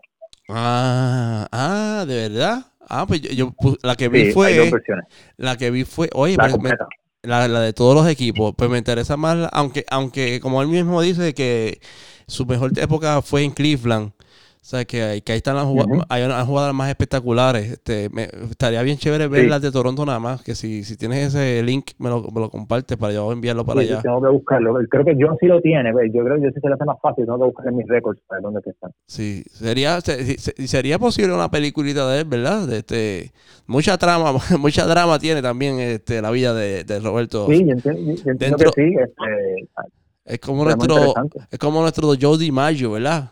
¿Tú no crees? Tiene, tiene, algo ahí, ¿verdad? Cuando tú hablas de Roberto Lamar, tú estás hablando del mejor, segunda base que ha nacido en la historia de del Major League. Let's face it. Todo, todo, todo buen, todo excelente segunda base tiene que pasar primero por Roberto Alomar. De acuerdo. Tiene que igualarlo y mejorarlo. Es como Neil Peart en la batería de Rush. Tú quieres ser el mejor baterista, tienes que pasar por Neil Peart. ¿Entiendes? De acuerdo. Eh, Roberto Lamar, y, esto lo ha dicho Joe Morgan, y Joe Morgan fue segunda base. Este es, este es el, el, el, el, segunda base más, más, completo que hay. El range que tiene, la agilidad que tiene, la rapidez del brazo. ¿Tú me entiendes? Nada más estamos hablando de la posición de segunda base. Tú sabes todo el terreno que, que ese tipo cubría. y o sea, como dices, second to none. Él es second to none. Y al día de hoy, yo veo un segunda base que hace maravilla. Es como decir, como Roberto, como Roberto Lamar de acuerdo. Punt, intended, right? Cuando dijiste second to none. Está bueno eso ahí. Este, Pero no, pero fíjate, volviendo de nuevo a, la importancia de que la, generación de ahora conozca, ¿verdad? este, y como hiciste con Roberto Clemente, que conozca es, bueno, eso, ese es un pietaje, básicamente no, no, tú no estás grabando nada, tú básicamente estás editando, recogiendo esta información que ya pasó, ¿verdad? Para mantenerla viva y fresca para esta nueva generación, este, que, que te digo con toda sinceridad, estos nuevos muchachos, como estamos viendo, ¿verdad? Que eh, como tú bien dijiste ahorita con, con, los artistas, Puerto Rico también es una cuna increíble de, de, de deportistas este, especialmente en el béisbol. Lo estamos viendo, lo vimos en, hemos sido subcampeón del mundial, de los últimos dos mundiales de, pelota, y obviamente eh, no hemos ganado porque los dos equipos que hemos perdido son superiores, y fueron superiores en ese día, ¿verdad? Este, Santo Domingo, era de República Dominicana. En ese día, exacto. Este, República Dominicana y Estados Unidos en el 2017. Este, este, pero estos muchachos pueden ser que hayan escuchado de él y saben que, que es bueno, pero que este pietaje salga a la calle, pues ayudaría a que la gente diga, diantre, pero espérate, espérate, este muchacho hacía estas cosas ya hace 30, hace casi 30, años, que se metía a Rayfield, se metía a... Eh, yo, yo, entiendo que, que, a Roberto Lomar se le debe dar el mismo espacio que se le está dando a Roberto Clemente. Muy bien. Y, en, y hacerlo en vida, ¿no? hay que esperar que no esté. ¿Entiendes? Porque de verdad, eh, eh, como te digo, Roberto Lomar es uno de los grandes no solamente de Puerto Rico, sino de la grandes ligas. ¿Entiendes? Tú sabes. Y, y, se deberían hacer documentales y todo lo que se pueda hacer. Y, te, digo una cosa, una de las cosas que yo quiero hacer es un documental de Roberto Dolomar, pero tengo que esperar por, por Josie. Alvarado. Eso, eso, era una cosa que lo, lo, eh, Alvarado, sí, tenía algo que teníamos pendiente. Muy bien. Este, hacer nosotros. Este, y nada, eh, si él, a le interesa, pues en, confianza yo estaré aquí eh, presente, a available, porque es algo que, que, habíamos comentado en un momento dado. Yo creo, yo creo que estaría sumamente interesante, porque todos los peloteros tienen algo, Iván Rodríguez, Edgar Martínez, ¿verdad? Todos estos que han sido elegidos al Salón de la Fama, eh, esperaban por Carlos Beltrán y por Yadier cuando se cuando se retire, ¿verdad? Todo, Yadier este, sumamente político, algo que no se veía en el deporte hace mucho tiempo, Igual, como lo fue Roberto Clemente en su momento, este, que no se atreve a decirle, o sea, atreve a decirle las cosas, no en la cara, ¿verdad? Pero este, públicamente a la, a la gobernadora, eh, si está de desacuerdo, este, una, o sea, está tomando posturas que usualmente no se ve en los deportistas, o sea, que, que además de, que es una superestrella. O sea, eh, eh, alguien de, San Luis me lo estaba comentando hace poquito, la semana pasada. Él, es, luego de Stan Musial, él es el jugador más importante de San Luis en la historia de San Luis. O sea, que no hay más nada. Igual que, así mismo fue. O sea, que eh, es, importante. De hecho, hay un documental de los Molinas, de los que está, creo que en YouTube, y está muy bueno. Está muy bueno. Este. hablando, hablando del papá, del parque de pelota, ahí en Dorado. Estaba muy bueno. Y estaba bien personal. Sería bueno verlo. Sí, estaba muy bueno. que, Pero eh, te digo una cosa. Aquí hay muchas figuras del béisbol que merecen ser exaltadas a la luz pública. no solamente del presente, también del pasado. Luis Rodríguez Olmo, Rubén oh, Gómez. Muy bien. Este, oh. Navarro, Pancho Coimbre. Mira, Pancho Coimbre, yo sé que tú tienes que saber esto porque tú estás ahora en, eh, estás en Saber y todo esto. este, este es uno de los hombres más difíciles de ponchar. De acuerdo. Es más difícil de ponchar. Pancho Coimbre tiene una vista increíble. Ponchar a ese hombre era prácticamente imposible. Creo que en una temporada nada más tuvo un solo ponche. Wow. Wow. Aquí en Puerto Rico, en, la época de oro, donde los pitchers también estaban increíbles. Eran un buenos, solo ponche, un solo ponche. Increíble, sí. demasiado, man. Solo pensaba poncharte una sola vez. Mind blowing, sí. Increíble. Mira los retos, tú vas a ver que nadie, todo el mundo tiene sobre un montón de ponches por temporada, por lo que es normal, normal. Pero ahí, pero ahí fíjate, hacer un documental, ¿verdad? Está más, retante, porque te, para conseguir pietaje sería algo, algo más... Sí, sí hay, que, hay que entrar en, los archivos. Periódicos, sí. en los archivos, pero hay, sí, hay muchos periódicos, hay material para conseguir. Yo he hecho yo hice un mini documental de Pedrín Zorrilla prácticamente sin vídeo, sin ah, fílmico, todo es fotos, fotos que ah, conseguí. Yo he hecho yo he hecho de Rubén Gómez, yo he hecho de Rubén Gómez y de Pedrín Zorrilla, he hecho eh, cápsulas históricas, como documentales pequeños. Sí, sí, sí, sí, sí. Otro de mis trabajos. Pues, hay, trabajo por ahí para abajo. aparte de, de, la, de, la ficción, de lo que está, lo que de, tu creatividad. Este, también eh, poner el, eh, este, la historia deportiva, ¿verdad? Este, y, estamos hablando del, del, béisbol porque no, es el tema favorito de nosotros, pero lo podemos hablar de, baloncesto, este, cuidado de otros deportes, ¿verdad? Este, voleibol, que también ha tenido un auge increíble. Este, recientemente, ¿sabes? Atletismo, que siempre boxeo, imagínate, con Tito nada más. Este, esa historia es un 30 for 30, como dice ESPN, ¿verdad? Son tremendas historias que, que, deberían eh, ponerse, ponerse, eh, poner algo para que la gente lo vea, para que de aquí a 5 a 10 años lo vean en Netflix, ¿verdad? precisamente, yo, le, yo comentaba con compañeros cineastas que yo considero que estaría súper cool que cada, cada lector, cada cineasta puertorriqueño, cada cineasta puertorriqueño cogiera una figura histórica y la llevara a la pantalla. Que todos tuviéramos en resumen un biopic. Brutal, brutal. Eso sería súper, súper, súper cool, mano. ¿Entiendes? que todos tuviéramos una parte histórica, por lo menos una, por lo menos una. No, y, no tiene que ser un documental de una hora, algo preciso, algo conciso, de este 15, 20 minutos. No, yo, diría, yo diría, no, yo diría una película. Ah, una película completa. Una, una película completa, ya sea en short film o ah, completa. que cada cineasta haga algo.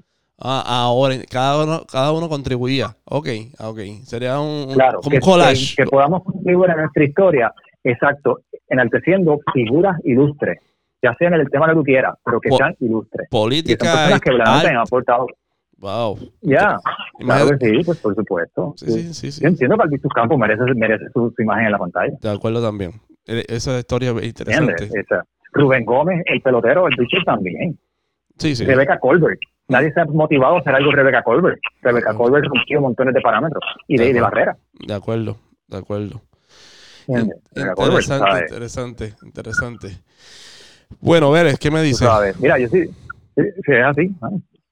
Disculpa, me vas a decir algo. Es que, es que, No, no, que, que, eso mismo, que entiendo de que, de que es necesario, de que, de que nosotros los cineastas tengamos esa, esa, ese, ese cometido también de no solamente hacer nuestras películas de ficción, sino que también poder llevar a la pantalla a nuestra figura. Porque ¿quién va a contar nuestras historias? Somos nosotros. De acuerdo, de acuerdo.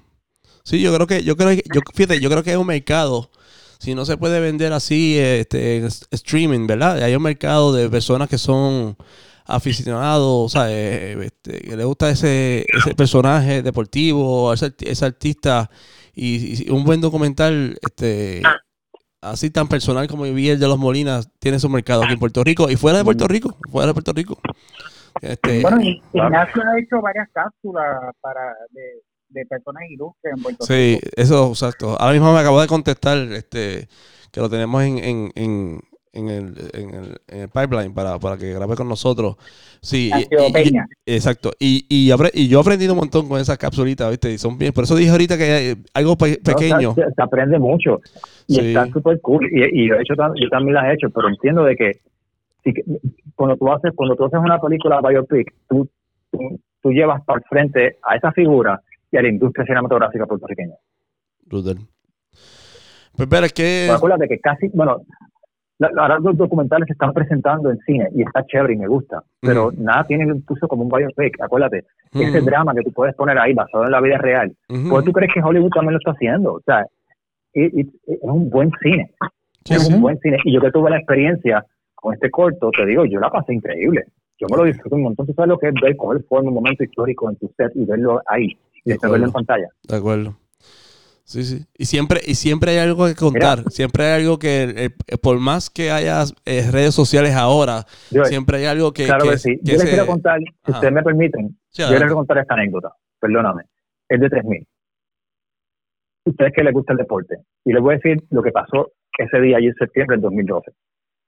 Nosotros empezamos a filmar la película en Calle. Nosotros estábamos haciendo la jugada. ¿Qué pasa? La jugada yo la empiezo a filmar por pedazos. ¿Verdad?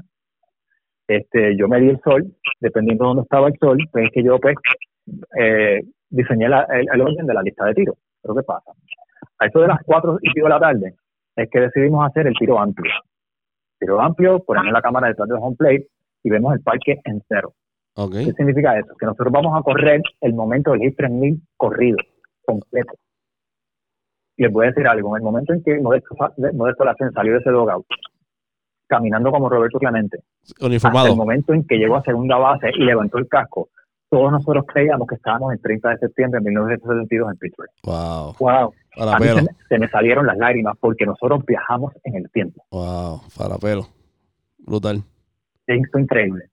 40 años después, que fue nosotros, nosotros filmamos en el 2012, donde se cumplía 40 ah. años del hit. Brutal. Nosotros viajamos 40 años hacia atrás, en ese preciso momento hicimos esa toma. Increíble. Hay Para que ustedes vean lo especial que es haber estado ahí presente. Porque todo el mundo, los extras que estaban, estaban aplaudiendo y ellos no estaban en cámara en ese momento. Wow. Wow. Porque todo el mundo se emocionó. Hay que ver la película en Pittsburgh. Eh, imagínate. Eh, eh. sí, sí, pero sí quiero ir. Y cuidado si la podemos ver en, en Cooperstown o algo así, ¿verdad? Es que yo lo vi. sería, sería un sueño, bro, me encantaría. Sí, sí, sí, pues es que increíble. No, no, hay, no, hay, no hay una figura similar. Es, es, es, es el, el, momento, lo que hizo. Mira lo que pasó que en Puerto Rico con los terremotos. Ponte, ponte, imagínate eso en 1972. Y, lo que él logró, es increíble, O sea, que nosotros lo básicamente nosotros lo pasamos ahora en enero y, él básicamente estaba tratando de, cubrir esa, esa, necesidad en un lugar que no era su país, o sea, que era latinoamericano. ¿Qué, más, qué, más tenemos que cubrir, Skip? Que nos, nos haya quedado, pero no... ¿Qué tú crees? Vamos. Pues no sé, ustedes me dirán si tienen alguna otra preguntita en confianza. Este, bueno, este, tus redes sociales dijiste que era en Facebook, básicamente, ¿verdad? Estoy en Facebook, Instagram, me consiguen por Skip Font, como, tal como mi nombre. Muy bien. S-K-I-P-F-O-N-T. Eso es facilito, ¿verdad? Correcto. Este, Correcto. Y, ahí... Entonces, para repetir el, taller, ¿el taller eh, qué día cae y en qué lugar? Porque esto es sábado y domingo, 18 y 19 de abril, eh, desde las 10 de la mañana a las 4 y 30 cada día, son 5 horas de clase eh, cada, día, incluye merienda. Este, y ahí vamos a estar en la Fundación Nacional para la Cultura Popular, en la calle Fortaleza, Viejo San Juan. Esto es exactamente donde está el paseo de la, de la, de la sombrilla y donde estaba la bandera, el Ground Zero, como yo le digo, donde estaba el revolú de la, de la protesta. Ahí mismo está la fundación esto es un lugar que sin fines de lucro, donde eh, ellos apoyan toda la industria artística de Puerto Rico. Es, es, una biblioteca de recuerdos. Eh, mucho hay, venta de, CD, DVD, de distintos proyectos. O sea, allí hay que apoyar ese lugar porque es precioso. Sí, es bien chévere. Vamos a estar cómodos, aire acondicionado y todo. Los interesados pues se tienen que comunicar contigo. Ah, no, perdón, los interesados se pueden comunicar, este, eh, les exhorto que me busquen por las redes sociales Keep Font.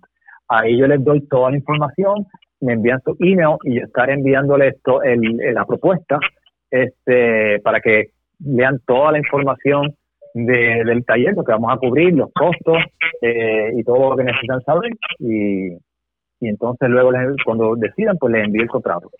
Y también a través de tus redes se pueden enterar de cuando vayan a ver este, vayan a presentar tus películas. Sí, eh, a través de mis redes los puedo los voy a contactar con las páginas de Remora de Movie y también con la página de, eh, de la película 3000 de Short Film. Ahí yo estoy posteando futuras actividades, eh, posteamos videos y fotos de, de las filmaciones. Siempre estamos eh, actualizando. Muy bien. Excelente. Sí, sí, sí. Eh, aún dentro de esta cuarentena está bien ocupado el skip. Este, mucho trabajo. No, y, hay que seguir trabajando. Y, y, muchos proyectos en mente. Muchos proyectos en mente. Así que de verdad, de verdad que, me gustaría que estos proyectos que hablamos, ¿verdad? No se van a realizar todos, ahora sí, pero no, hay que ser realistas. Pero ese de Alomar, ese que hablaste, y lo que hablamos de, de Roberto Clemente, este y cuidado si la película que me hablaste de eso, ese collage de todas esas figuras importantes de Puerto Rico, debería que debería estar en el cine. De este, y, de verdad que sí, de verdad que sí. Ojalá que se puedan, se puedan realizar. Así que nada, eh, no nos queda más nada por ahora. Eh, no quería, no quería comentar nada de lo de Puerto Rico. No sé si quieras hablar de eso, Skip o Vélez. No sé si quieran comentar algo de lo que está pasando. Acuérdate que este, esto, es un documento histórico. Esto se queda ahí forever and ever. No sé si quieran comentar algo. ¿Cuál es llevamos, llevamos menos de una semana en esto. Mucha, casi todo el mundo se ha encerrado en sus casas. Este, y vamos a ver si de verdad dura dos semanas o va a requerir más tiempo porque sin las pruebas que no, estaba leyendo hoy que hubo un pueblo en Italia que logró controlarlo porque hicieron las pruebas a medio mundo y detectaron quiénes eran las personas que lo estaban que estaban contagiadas y los aislaron. Oh. Y al tú aislarlo, pues detuviste el contagio. Interesante. Y eso fue lo que funcionó allí. Pero para hacer eso, pues hay que tener las pruebas, que no las tenemos. Bueno, y tú sabes por qué no tenemos las pruebas, ¿verdad? ¿Por qué? ¿Tú sabes, Skip? Eh, no, no. te atreves. Eh, hoy estaba comentando con personas bien cercanas a mí y pues este básicamente es estadística. Eso es lo que estaban, eso es lo que estaban comentando. Como no, al momento de hacer pruebas van a salir positivos, ¿verdad? Y entonces para aparentemente pues no, para no tener los positivos pues no están haciendo pruebas. No sé si, si entre, oh. el entre porque afecta, afecta los números de... Exacto, eso, eso es lo que están comentando, sí. El entre líneas es ese. Que eso, es una responsabilidad. Sí, eh, está feito. Si, si es así, pues no, no, no, no está. Pero también es que no se prepararon y no las tienen. no tienen pruebas. Pues, sí, puede ser muchas cosas, pero eso es lo que están comentando. Pero no sé si me expliqué esa, que entre menos, entre menos hagamos, menos, menos número va a salir y obviamente pues estamos en año político aquí en, Puerto Rico y en Estados pues, Unidos. Eso, es horrible, ¿no? Porque ahí continuamos en la corrupción. Continuamos con, continuamos, sí, sí, no, esa es la palabra, pues, este, este, este últimos cuatro años, pues, está bien vigente, ¿verdad? Este, no sé, eso no se puede negar. Eh, pero nada, como, como bien dijo Velo ahorita, estamos en, en, cuarentena, ¿verdad? Este, por lo menos en Puerto Rico. Ya veo que en otros países latinoamericanos no.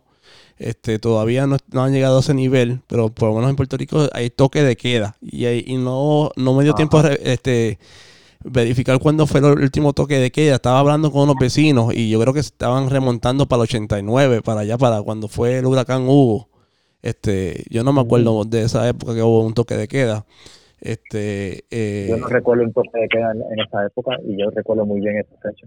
¿Te acuerdas bien? Pues, pues, eso, eso lo como estaba comentando con alguien y, posiblemente ese es el último toque de, toque de queda, perdón. toque de queda que hubo.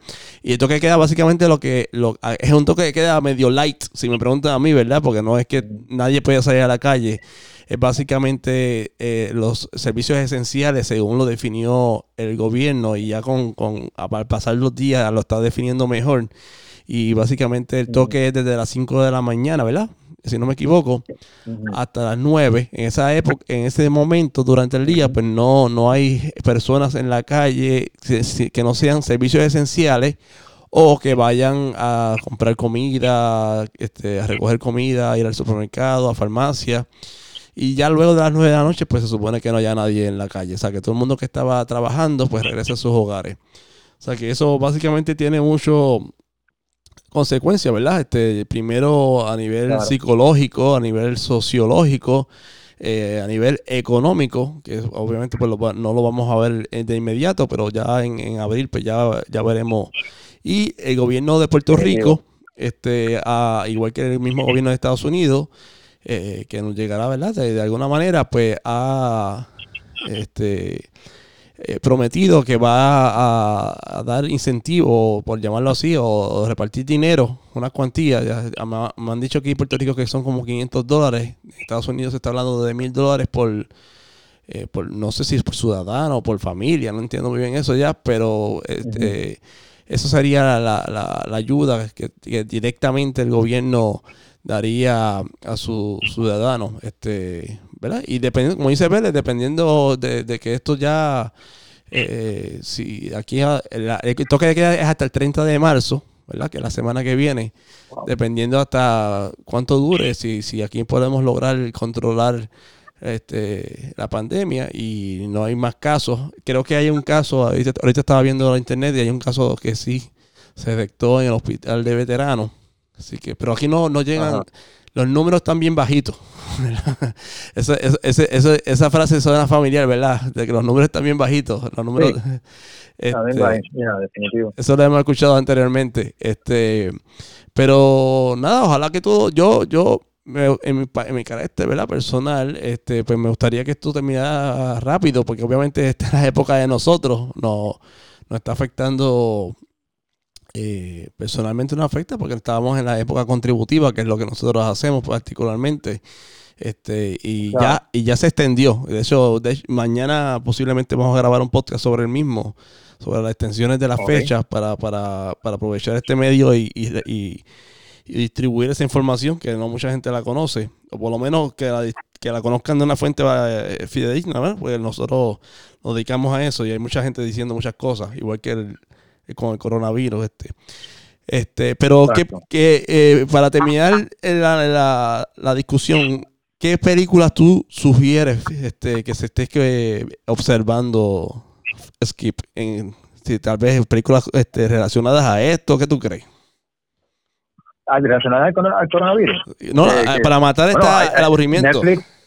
Ajá. Ok, okay para, para, matar el aburrimiento, yo, yo, yo les recomiendo que no se metan a ver películas de ah, eh, como Outbreak. Porque Netflix aprovechó y tiró todas las Sí, medio. mano, lo tiraron la misma semana, increíble. Exacto, o sea, vamos a aportar un poquito más al pánico. Pues, mira, perdóname, esto es como ponerte la película este Airplane, digo, perdóname, eh, Airport 78 en, en, en un vuelo bueno, en un avión bueno, viajando, ¿entiendes? No, te vayas lejos. Eh, guapa Televisión iba a poner San Andreas a días de pasar el, terremoto aquí en Puerto Rico. que hubo tanta, tuvo tanta presión. Eh, digo, el guapo le iba a tirar en estreno, como dan ellos, ¿verdad? Eh, y, hubo, y, hubo, tanta presión que la quitaron. La quitaron el mismo día. sí, no, de acuerdo, ¿no? Porque las personas que no conocen, aquí en Puerto Rico no pasó igual que en la película, pero sí fue bastante... Yo lo que recomiendo es esto. Para, para el coronavirus, tienen las noticias. Si tienes Netflix o otra, otro streaming service, búscate comedia, búscate cosas que te distraigan. Exacto. Que te hagan pasar el tiempo más rápido. Tú tienes, tienes que buscar cosas que, eh, películas o cosas de entretenimiento que hagan que tus horas pasen más rápido y te las disfrutes. Porque vamos a estar un ratito aquí todo el mundo encarcelado, ¿entiendes? Así que eh, de verdad, yo, yo siempre pues recomiendo comedias para este tipo de momentos, ¿verdad? Pero también pueden ver películas, otras tipos de películas que quieran. Eh, es, una, buena pregunta para ti para cerrar. ¿Cuál fue la última película que te voló la cabeza? Ok, es buena. Ah, la última película que me voló la cabeza. Ya, tengo, bueno, qué clase preguntón. Déjame ver cómo mm, tú, tú, me pones en ese score y yo me bloqueo. Este, yo me bloqueo contra. Pero, no, no, puedo pensar en ninguna. Pero americana, eh, extranjera. No, lo que estoy pensando. Ok, tengo que confesarle, y lo voy a decir públicamente, que no he visto Parasite. Y yo sé que esa es una de las que ustedes me dirían que me pudiera haber volado la cabeza. A mí me voló la este, cabeza. No la he visto, no tengo brillo al cine no tengo que ir al cine. Este, eh, eh, pero caramba, ya, lo, no sé cómo contestártelo ahora mismo. A, mí, a mí me encantó Jojo Rabbit. Jojo Rabbit. Sí, pero tú, tienes, tú estás prejuiciado, pero tú estás prejuiciado, no te lo acepto. Sí, sale Scarlett Johansson ahí, pero eso, como quiera. Oh. Pero ya no sale, ella no sale sugestiva ahí, ella sale, ¿verdad? Está vestida. Sí, ella sale, no, sí, no, sale normal. Sí, pero me dijeron, eh, este, alguien muy cercano a mí me dijo que sí que es buena. O sea que. Eh, pero Parasite, bueno, ¿tú la viste, Bere? Yo vi Parasite, pero te digo, es buena, pero a mí Jojo Rabbit. ¿Te gustó más? Es más original. ¿Te gustó Tiene más? algo que me gustó más. Okay. Aunque, aunque, aunque sale Scarlett Johansson. Ok. Scarlett Johansson es the icing on the cake. Ok, ok. ¿Ya viste, ya viste Skip? ¿Ya viste, ¿Ya viste por qué le gustó la película? Sí, entiendo, entiendo, entiendo. Él le gustó de, de, de, de Johansson ya. Sí, ya del trailer le gustó. 40% a favor. Exacto, ya, sí, ya está ganando, ya está ganando. No, eh, eh este, eh, pero nada, hay muchas, muchas cosas. De hecho, ahorita dijiste Netflix, algo de divertido, pusieron todas las películas de Police Academy. Mira, yo te voy a decir una cosa. Mira, ustedes saben la serie que yo he estado viendo estos últimos días. No sé. Yo he estado viendo Twilight Zone. Diablo. Ah. Se me el frío. Twilight Zone de los años 60. Twilight Zone. La original. La original. A mí me encanta Twilight Zone. Y les digo una cosa. Ustedes no tienen idea cuántas películas que ustedes y yo conocemos están inspiradas en episodios de Twilight Zone. ¿Y eso está en Netflix? Eso está en Netflix. Ah, pues mira, interesante. Pues ahí tenés otra, otra alternativa más para... Muchas películas se han inspirado en episodios de Twilight Zone. Van a encontrar temáticas y dicen, caramba, y no solamente esto, esa gente estaba ahead of their time. Tienen unos, mensajes increíbles, unos mensajes morales increíbles. Sí, y, con una tecnología, este, ah. ¿verdad? el, método de grabación. De ellos, pues, imagínate. Sí, fue ellos tiraban en fílmico, en el segundo season tiraron un par de en, video, pero las historias están muy buenas. Eh, obviamente tenían buenos efectos especiales para esa época, por supuesto, tenían buen presupuesto este, y actores de primera.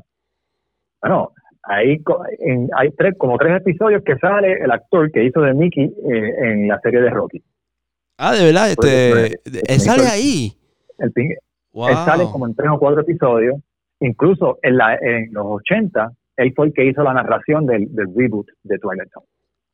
Eh, O sea, que él sale un poquito, él sale mayor, como quiera, porque eso fue 10 años antes de Rocky, que ya era bien mayorcito. O sea, que ya era ya maduro. Sí, sí, sí, no, ya le sale mayor, pero lo va a ver bastante joven, ¿verdad? En comparación. Sí, sí, tremendo actor. Este, ok. Tremendo actor, pero que también era el pingüino en la serie de los 60 de Batman. Exacto, ¿verdad? Eh? Oye, ¿verdad? Eh? Sí, exacto. Increíble. Wow, para que tú veas. Oye, ¿sabes qué estaría, ver? ¿Sabes qué estaría interesante? Ver una película con Skip. ¿Verdad? Hacer un ah, screening ah, con él. Bien. Es para así, así nos enteramos nos enteramos de cosas de que es como él ver un concierto con nosotros, ¿verdad? Un concierto de Rush, un concierto de, algún grupo que nos guste a nosotros, eh, porque le vamos a decir los insights eh, de, lo que está pasando, ¿verdad? Behind the music o behind the, movie. Estaría bien interesante. Claro que sí, claro que sí. No, es, es interesante, es interesante. Yo como quiera, ¿verdad? Me disfruto de una película, no, no, no siempre tengo que verla desde el punto de vista técnico desde el punto de vista técnico, pero me, me, me, lo, me la disfruto. Pero sí, uno aprende con el tiempo, es como leer un libro, tú aprendes a, a, discernir mejor y a, interpretar mejor ciertas cosas, también dependiendo del director que sea. Este, pero, pero sí, este, a mí, a mí me gusta ver películas viejas también para ver cómo es la influencia de, del, cine de hoy. Y mira, mucha gente no sabe, esto yo lo dije en radio, este, cuando yo hacía reseñas de las películas, la gente no sabe de dónde salió Fast and the Furious. En 1956 existe una película que se llama Fast and the Furious. Ah, ¿de verdad? De 56. Wow. Sí, con ese mismo título. No es la misma trama, pero tiene que hay un carro de carrera involucrado. Así que ya ustedes saben. Ok. Ah, pues que, para tú veas, hay que echar para atrás para, ver. Son, y, y, la van a encontrar en YouTube, ahí, ahí está. Ah, ¿de verdad? Está en ah, YouTube. Netflix, sí, está en YouTube. Pues, si no está completa, está en pedazos. Wow. Van a ver este, búsquete Fast and the Furious 1956 y vas a encontrarlo.